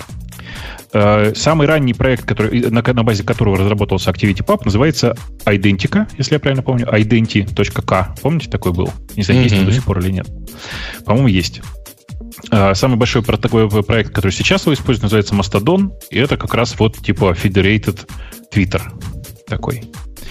Э, он, типа Identica пишут, что теперь переименован в pump.io. Ну, наверное, да, Ага. я не очень за ним слежу. Вот. Мастодон хорош, э, и, в принципе, вы можете на него посмотреть. Если вам интересно сделать такую систему, как Twitter, только распределенную, то вот это вот оно.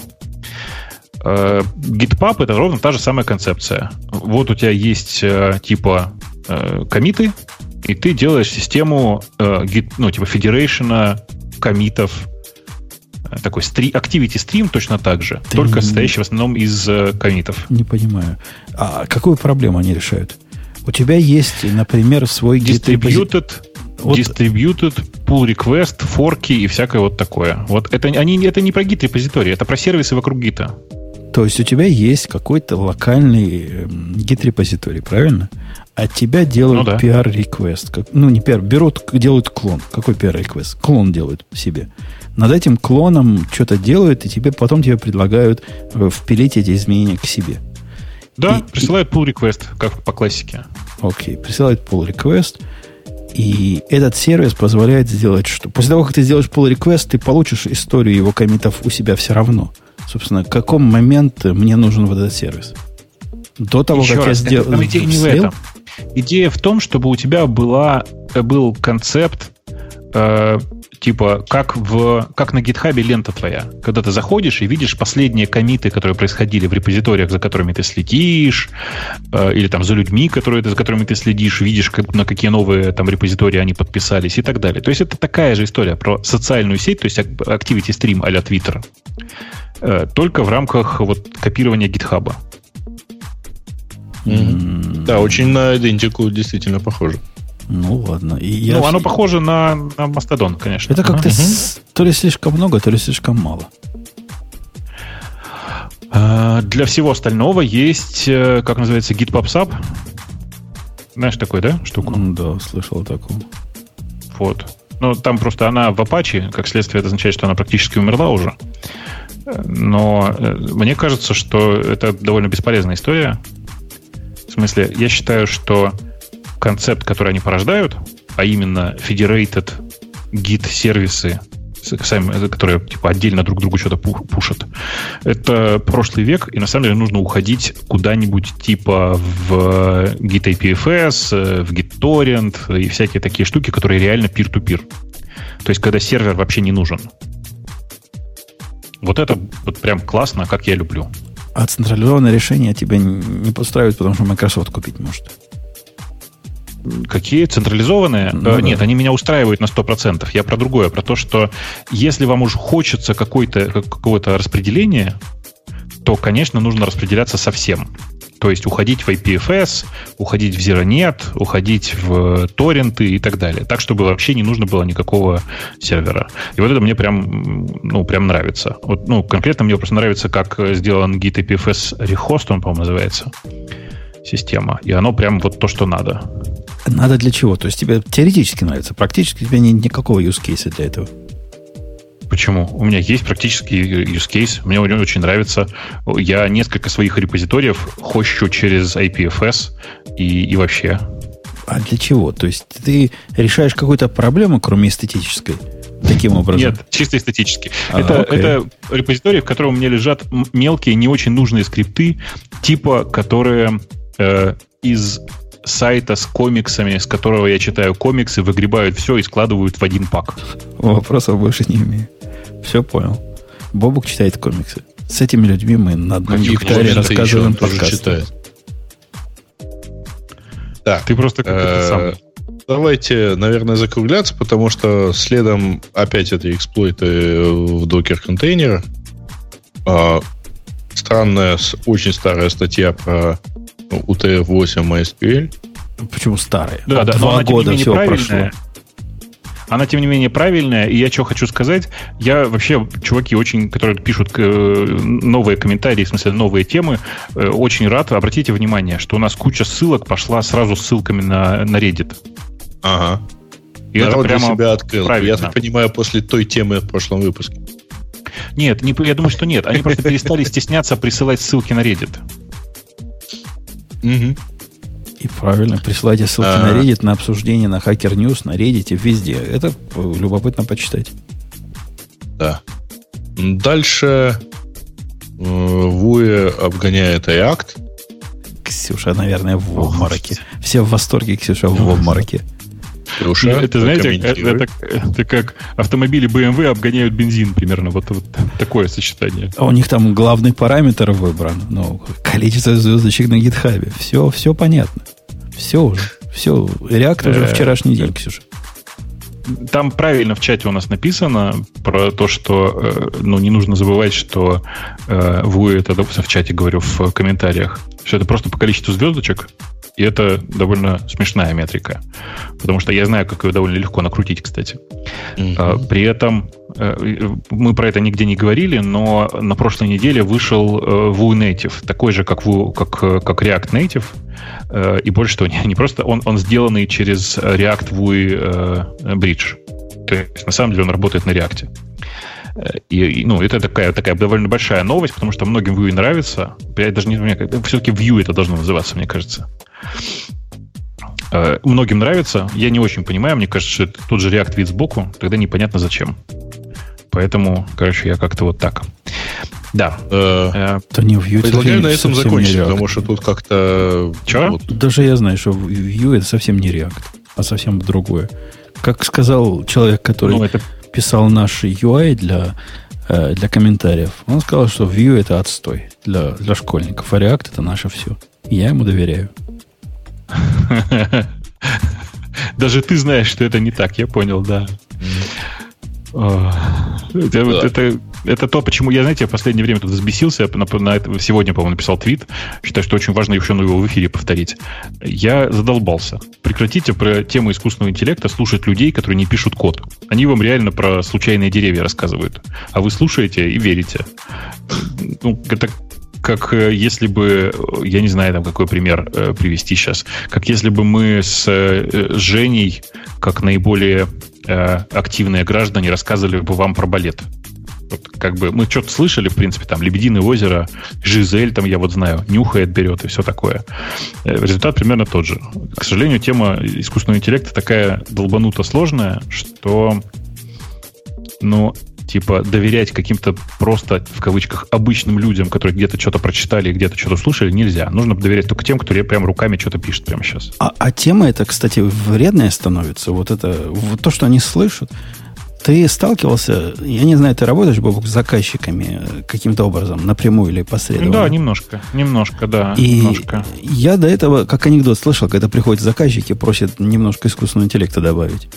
Э, тут я столкнулся. У меня был, есть, был, есть, есть до сих пор заказчик, который удивительный с многих точек зрения. Во-первых, они дофига денег платят, поэтому мы многое прощаем. Ну, дофига в смысле объема того, что они нам посылают. То есть это какой-то не, несоизмеримый заказчик. У них амбиции несоразмерные, деньги, которые они готовы платить, с объемом их активности. То есть такие хорошие, жирные заказчики. Так вот, они пришли и говорят, сделайте нам, дорогой Умпутун, интеллектуальный анализ, который будет э, прослеживать, если есть корреляция между market capitalization и последними сделками заказчика, и в этом случае он будет, значит, показывать нам exceptions. И требует, и требует, чтобы был обязательно искусственный интеллект. Ну, ладно, я, я что нам? Ну, ну, мы легко, мы легко, мы можем, можем и неонку вам впилить сюда, и Bluetooth, все, что хотите за ваши деньги. Начал разбираться, о чем же речь идет. Есть ровным счетом два параметра. Два. По пальцам показываю. Market capitalization, то есть ну, количество денег, которые э, остаются к концу дня, э, по которому биржа отчитывается, вот, например, у Apple, там, не знаю, 50 миллиардов каких-нибудь фантиков. Есть число, сколько Apple стоит к концу этого дня. То есть умножаешь одно число на другое, получаешь в деньгах.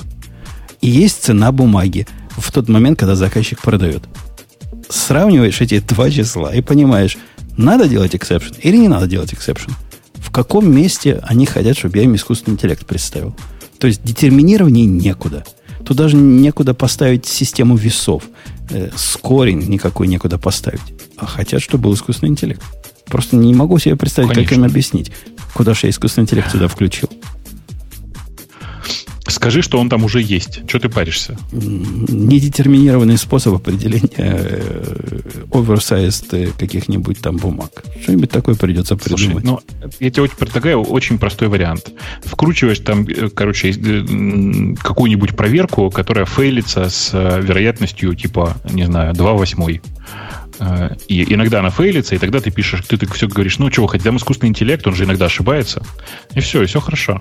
Так самое, самое смешное в этой ситуации, из-за того, что данных у них очень мало, за годы их данных ни одна такая ситуация вообще не происходит в реальной жизни. То есть я им даже результат показать не могу того, что этот анализ сработал. Они еще хотят сюда искусственный интеллект добавить. Может, он будет делать фейковые такие, знаешь, сложные срабатывания специально время от времени. И я буду объяснять, что вот да, действительно, обучается. Сложно, сложно жить в, в мире вот этих базвордов. Сложно. Ксюша, тебе сложно? Она опять отвалилась. Да Нет, что ж с тобой здесь, такое? Я, я, я согласна, что сложно. Мне кажется, я вот думаю, почему люди так любят. Мне кажется, что базворды, они просто как-то позволяют тебе чувствовать, что ты близок к индустрии, например, там чайную компанию назвать блокчейном, и ты ведь теперь весь такой крутой со своим я, я, я понимаю, когда люди там делают какие-то вещи для фана или для чего-то такого громкого, но вот это compliance. У них строгие... Э, к ним регулятор пришел и говорит, я вам по рукам надаю, если вы вот отчетов не предоставите. Ну, каким образом вы хотите, чтобы я сюда искусственный интеллект и машинное обучение вкрутил? Ну что, чему тут обучаться? Мы уже все знали с самого начала. Нет, нет ответа. Э, вот такой вот крик души. Ну что, все? У нас нет больше темы. Нету. Там да, пожалуй, в комментариях... Я там в комментариях э, нашел ржачный э, какой-то очередной open source programming language design for и дальше за все хорошее, короче. Robustness, optimality, and clarity. and clarity. Особенно про clarity смешно. Вы сходите, посмотрите, это прям очень, очень ржачно. А что за язык-то? Ну, ты посмотри, это язык, который называется ZIG. Отдельно я хочу сказать, что я прямо ржу, когда себе представляю, как э, люди друг другу пересылают нечто под названием ZIG-файл. Я боюсь, что нас подкаст сейчас закроют, потому что это, конечно, очень смешно. Да, но это уже подметили прямо там в комментариях. Да, я, я не обратил внимания. Ну, если кто-то а, возник да, да, да, да. миллион ответит ланг. Ланг, ну да, но мне больше нравится zig файл, прям вот то, что надо. Э, синтаксис совершенно чудовищный, э, чудовищно многословный, и это, конечно, просто жесть. При этом пишут еще один в нише Rust и NIM, ну вообще не, даже не рядом. Ну, то есть, наверное, как, ну, просто NIM показательно простой, он такой, он, я бы сказал, Ruby-like во многих отношениях. Rust нифига не простой, но при этом со своими понятными фишками, а тут такой... Это богатый язык. А... var std файл равняется try std.io get std. Это я hello world вам зачитываю. Ну, действительно, clarity прямо, прямо через край. Там ты прям, же еще прям этот конст э, не, не прочитал. Нет, тут не ну, было. Тут только var. Ты не, не сначала начал читать-то Hello Zig. Не, конст, конст std импорт std. Да, да, да, это я упустил. Прости. Слушайте, а это замечательное, это hello.zig. Почему не zig.hello? Что за тавтология? пожалуйста, мне свой zig файл. Перешли мне свой zig файл, пожалуйста. Э, воистину zig. Окей, окей. Э, Нет, тут есть более простая штука. С комментарием Usually you don't want to write to stand out. Я не могу. Ладно. Не, я, я открыл программу по посложнее, которая cat называется. Ну, ну это ж не шутейное дело файлу cat сделать. Круто, крутая программа. Вы посмотрите. Прямо вот это новое понятие слова clarity. Новый смысл они вложили в это. Ну, короче, я не знаю, как, как, зачем вообще такие языки нужны. Если вам нужно что-то, что вы хотите там, типа, безопасный код писать, э, фигачьте в Rust, там прям хорошо. Если вам нужно новый компилируемый язык, который с э, синтаксисом, с легким синтаксисом а скриптовые, то, конечно, надо в Go. Если вам нужно не то, не все, а что-то очень странное и прикольное, при этом, конечно, надо смотреть на ним. Ним прям прекрасен в, во многих отношениях, но писать на нем продакшн код я бы, конечно, не стал. Ты за что нашу Гошечку скриптовым обзывал? А они сами себя так позиционируют. Где? А, Не, это просто перебежчиков часто... много из питона, а так никто не позиционирует. Конечно, конечно. Ну, они же не... Ну, что, скажи, скажи еще, что они Go позиционируют как системный язык. Ну, конечно, нет. Они позиционируют Go как язык для backend 'а, а не системный. Ну, а, ну это, оно, это не то же самое. В смысле, на Rust 'е можно писать операционные системы, и это не, не выглядит как сумасшествие. На Go нельзя. Это все-таки язык для, ну, типа, комп, нормальный компилируемый язык. Ну, да, для backend 'а, ты прав. Просто формулировка для backend 'а сейчас в первую очередь подразумевает, скорее всего, скриптовые языки. Да нет, backend, для backend 'а часть. подразумевает э, REST, другую часть какого-то REST оподобного сервиса. А кто-нибудь вообще трогал Crystal когда-нибудь язык? Да, я, я трогал, я трогал, мне синтаксис прямо нравится, несмотря на то, что он больше похож на, опять на, на Ruby. То есть ну, он прям хороший, очень... хороший Ruby, по-моему. То есть они же не ставили целью совместимость. Они не ставили целью совместимость, но он очень в стиле Ruby прямо очень в стиле. Вплоть до того, что у них вот эти, э, там, типа, вертикальные, как это, вертикальные скобки, понимаешь, да? Скобка, состоящая из двух палок. Pipe, pipe, да, да. да, да, и всякие такие штуки. И, но, но при этом оно статик тайпинг э, и, и всякое такое. Он прикольный, но, типа, зачем? А я не могу молчать по поводу палок. Тут Бобук мне напомнил. Ага. Вертикальных. Э, мне тут добрый человек в Твиттере кинул ссылку. Если вы за моим Твиттером не следите, дорогие слушатели, вы сами себе злые враги, как из любого моноширного шрифта сделать э, шрифт э, с лигатурами. Реально есть такое, такая гитика, есть такой способ. Там программулька написана на питоне, как-то левой ногой, там смесь питона и make-файла. Такого странного make-файла я давно не видел. Но, тем не менее, оно работает. Можно вставить лигатуры из фиры вовнутрь любого другого шрифта. И я вставил внутрь input моно своего любимого. Ну, слушайте, мои волосы никогда не были такими шелковистыми. А и... чем тебе фира это не нравится? Не, фира мне не нравится. Ну, не нравится мне эфира. Ну, Жень, к твоему этому комментарию нужно твою фотографию прикладывать. Никогда таким нет. Короче, вы пойдите там, поищите, я там ссылку давал на, это, на эту радость. Это прямо вообще, вообще, вообще.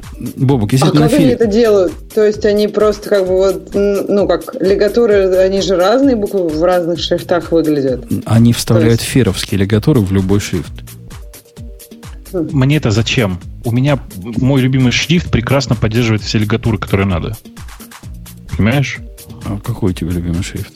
Хак? Прагмата. Прагмата у меня любимый Но, шрифт. А мой любимый шрифт не поддерживает. Ну, что поделать. А теперь у меня тоже есть лигаторы в моем любимом шрифте. Причем он все лигаторы умеет. Фира это. И, и гошечные, и не гош, и джавовские. Все, все на месте есть. Стрелочки туда-сюда, и больше, и двоеточие равно понимает. Все, что надо.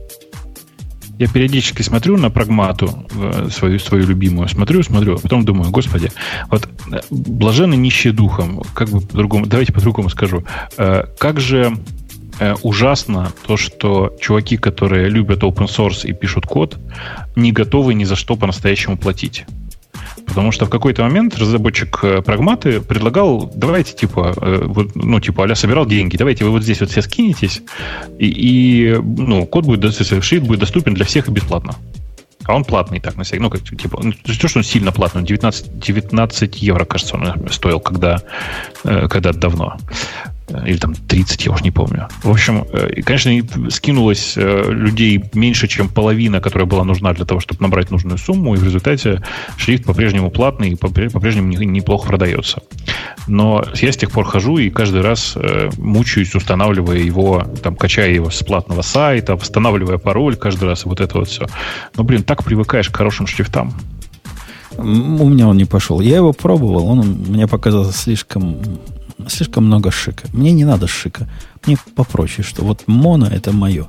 Это оно. Это вот простая, такой, как, как простая, понимаешь? Только не хватало лигатур. Ну. Оказывается, не хватало мне лигатур. Я не, не понимал этого. А теперь понимаю. Дайте я вот я вам покажу кусочек кода. Он, конечно, на Haskell, но зато вы, вы поймете, наконец, как должен выглядеть нормальный шрифт с лигатурами. Он ссылочку вставил. Ну, сейчас Просто... мы твоего прагмата и, и, и что? Просто...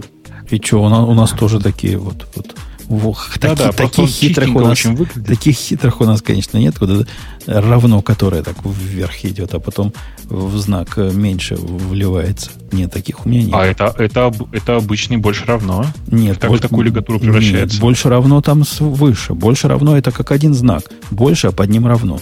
Я про другой а говорю, который равно равно, как бы, а потом меньше. Ну, tail 10 равняется дроп, потом вот эта штука идет, видишь? А, ну такая двойная строчка, да, я понял. Ага. Это, видимо, ну, да. равно-равно меньше был в оригинале. Равно-равно меньше-меньше, это конкретно, ну а, да. Вот так вот, да. Ну, ужас, ужас, ужас. Ну, стрелочки такие же, как у меня, больше равно такие же. Равно у меня красивее. У меня равно превращается не в два равно, как здесь, и Q равно-равно, вот так, а прямо такая длинная равно-равно получается. Просто как одна, одна штука.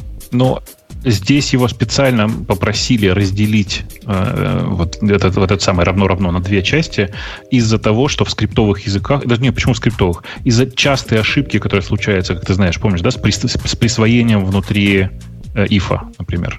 И, из-за этого попросили в порядке исключения вот эту лигатуру оставить разорванной. Но она все равно за, залиганная, просто немножко по-другому. Ну, вот это у меня, я смотрю, у меня строчка есть равно-равно чего-то, а потом, ну, в ифе равно-равно, а потом присваивание сразу следующей строкой. Перепутать их невозможно. Ну, она в ну, два раза шире. То, что она в два раза шире, не означает, что люди не путают. Поверь, путают, к сожалению. И это прям самое частое. Я просто знаю историю, почему здесь именно она именно такая. Я же говорю, потому что несколько раз его прям попросили, что типа, чувак, прямо очень-очень нужно, потому что типа мы все плачем. Ну, и это, конечно, ну прям ну, ладно. такая история. Ладно. А мне понравилось а еще, внима- а еще, внимание в этой эфире. Э, я, я же не говорю, что это в моем шрифте теперь лигатуры, а в эфире крутые лигатуры. Например, slash-slash в виде комментариев. Он тоже становится немножко другим приятнее выглядит. Три точечки становятся лигатурой. Вот такие вещи, которые я даже не ожидал, что улучшатся, они улучшились. Три точечки э, не должны вообще, это не должна быть лигатура, по идее. Ну, стало. Стало. Ну, я не понимаю, зачем, но, но окей. Э, в смысле, дело в том, что э, троеточие не должно быть лигатурой, потому что троеточие это вообще такой стандартный уникодный символ. Но, но, но это, конечно, наверное, это он в него и превратился в результате. Нет, три точечки, когда, нет, знаешь, точка, точка, нет. не в него, просто так нарисовано. Нет, конечно, это просто так нарисовано. Конечно, это разные физические истории. Еще в прагмате, блин, мне кажется, я скоро должен быть э, с этим самым, как это, про, с, э, дистрибьютором прагматы в радиоте. В радиоте, мне кажется, вот так должно быть. А, а вот еще одна ссылочка, э, где видно, что в прагмате есть поддержка э, Powerline. Знаешь, да? Вот этих всех стрелочек там правильно подогнанных, чтобы консольку можно было очень красивую сделать. Это для чипенцев. И вот куда лигатуром, куда лигатуром мне цеплять в, в терминал, вот эта загадка для меня велика. Я в, в нем, терминале ты можешь выключить лигатуру. Я в нем не программирую. В терминале. Это ты, конечно, ты в, в терминальном, в каком-нибудь Виме пишешь или, прости господи, Emacs. Вот ты меня сейчас оскорбил, конечно, в Виме. Ну ты что? Конечно, только в Emacs. Только в Emacs. Да, тебе это, конечно, надо. А мне не, как-то не очень.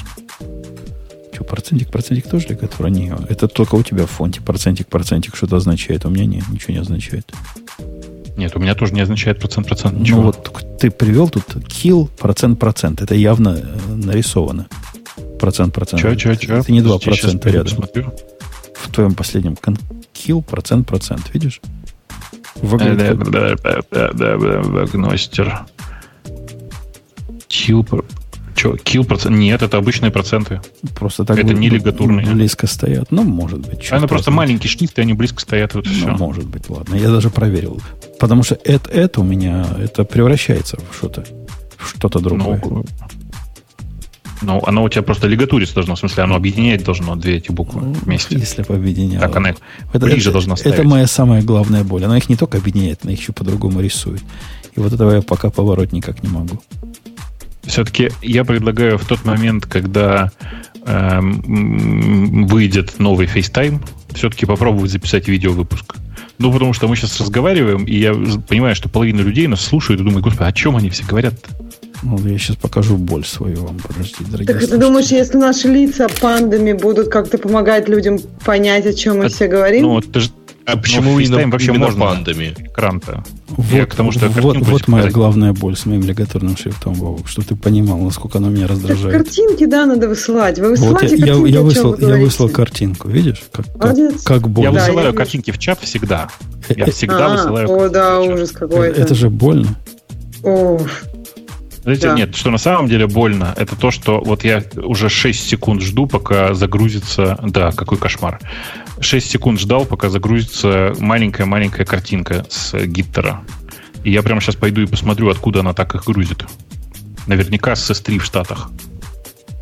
Тебя уже S3 не CloudFront. Эм, да. Э, окей, окей, окей. Да. Лигатуры, лигатуры... закругляться лигатурами. Да, пора, пора, пора закругляться, пора, пора, пора, пора. Э. Что хотели ну, сказать? Ну, собственно, да, все, тем у нас не особо не осталось.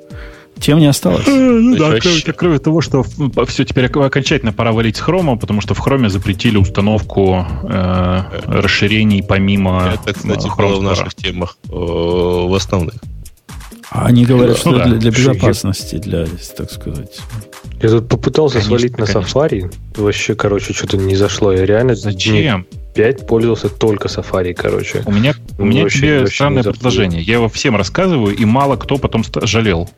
Посмотри на новый Firefox. Я понимаю, что ты в какой-то момент с него мигрировал, потому что наверняка ты с Firefox ушел на Chrome, как все нормальные люди. Ну, через это мы все прошли, да. А что с Safari у тебя случилось? Да-да-да, У меня я, я тоже удивляюсь. Я в Safari живу годы Чё-то уже. Годы даже я живу. кажется, Ну, когда на самом деле Во-первых, привыкаешь она- к расширениям в Chrome, довольно сложно. Каким расширением? У меня тоже... Не только в этом. Расширений у меня нет. Я вот могу сказать, я, я вообще никакими расширениями ни в Safari, ни в Chrome не пользуюсь. Ну, кроме LastPass. Но та- и он и там, и там есть. То есть это меня как раз не волновало. Он какой-то вот, не знаю, там он медленный, во-первых, он ощутимо медленнее. Он прям, прям вот сильно. То есть особенно, когда он загружает страницу, например, какой-нибудь Reddit thread, с которым там 600 комментов.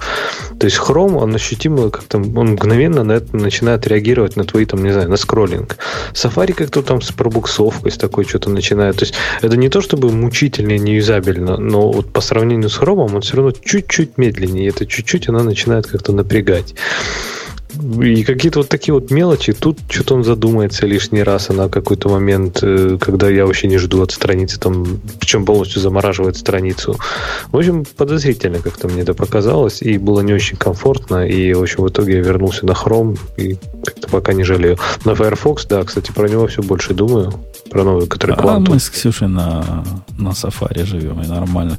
Ну, кое-кому из нас не хватает фафайконов, но обещают завести. А я, так больше я- ничего я, не знаешь, надо. даже... Я знаешь, что, даже что тебе порекомендую? Странное. Возьми и скачай Firefox Nightly. В смысле, прямо ночные билды. Э, Просто там такой прикол, что оно реально с каждым релизом быстрее становится. Это, ну, как бы, э, я, я не шучу сейчас. Это очень странная история. У меня есть одна претензия к Safari. Она сохранилась за последние 6 лет, ничего не поменялось.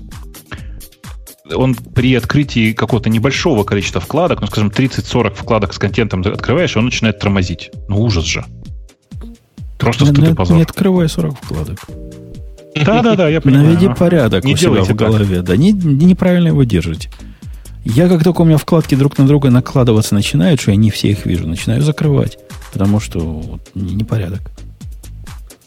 В общем, Firefox точно дам шанс. Потому что я даже 59-й, по-моему, смотрел, он так вполне себе был бодрячком. он- у него табы не туда смотрят. А так он, конечно, хороший. У него как раз такие квадратненькие. Ну, что- не туда смотрят. Большие слишком, квадратники и смотрят вверх, А куда надо? вниз. Не, мы так не умеем. Не, только вниз. Они должны вниз смотреть. У тебя в iTerm куда смотрят вкладки? Вот туда же должны смотреть у всех.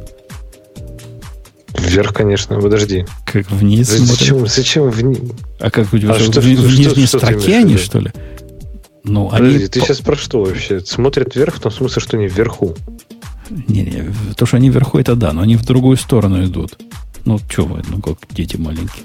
Ну, в То есть, другую подожди. сторону идут. Это как? Не понял. Господи, какие вы тупые. Сейчас открою Firefox, чтобы проверить, вы ли тупые или, или земля сдвинулась. О, о, говорит, «Фо- Firefox installing updates. Подожди, говорит, пару минут. Ну, ждем, ждем, мы дождемся. Подожди, а кто А давайте- куда, куда вкладки А? Мы дождемся, увидим, куда вкладки смотрят. Погоди, я тебе покажу картинку, куда вкладки не туда смотрят. Это, важно. Ты думаешь, мы, это не можем? Ну, конечно, не туда смотрят. Ну, что вы меня за дурака держите? Вот ваш Firefox. Вкладка смотрит вверх.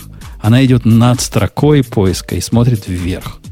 Ну да, вверх. Знаешь, вверх. Это не то, что низ, это который вверх, другую сторону.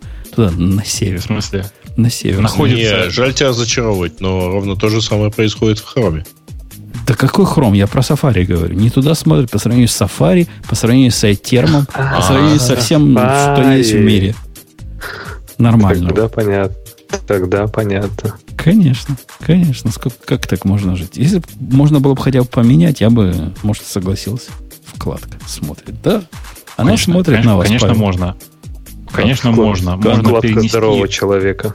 можно перенести вкладки в нижнюю часть экрана, и тогда будет зашибись, да? Нет, будет кошмар, кош. Будет как в опере. Ты ты говоришь, как будто это что-то почему плохое. Ты, почему ты тогда iTerm как пример привел? Там у меня нет строки адресной в, в iTerm. Но вкладки смотрят от э, title bar 'а вниз. Они не вылазят над title bar ом вверх. Неужели тебя это не раздражает? Как это может кого-то не раздражать? Чего они торчат туда вверх? Ну что это такое? Не их это место туда вытарчивать. Наоборот, пусть, а что там зря у тебя целый, целый title bar пропадает? Там столько места. Пусть Ксюш, там ты знаешь, о чем я говорю, да? Вот этот кошмар, да, который? покажи. Нет, Сейчас я, мне покажу, что, что у них- что делают. Вот это считается в их мире правильно. Сейчас я тебе покажу верхушку его, этого Firefox. Ты ж не в курсе. Вот так оно. Вот так. И это они считают нормальным. Пытается загрузить. Во, загрузил. Видишь, куда они смотрят? Ох, да. Ну, нашу... И это нормально? Нет, я, я не смогу. Я не смогу на таком жить. Конечно, никто не сможет Ого. жить, кроме Бобуков и, и Лех.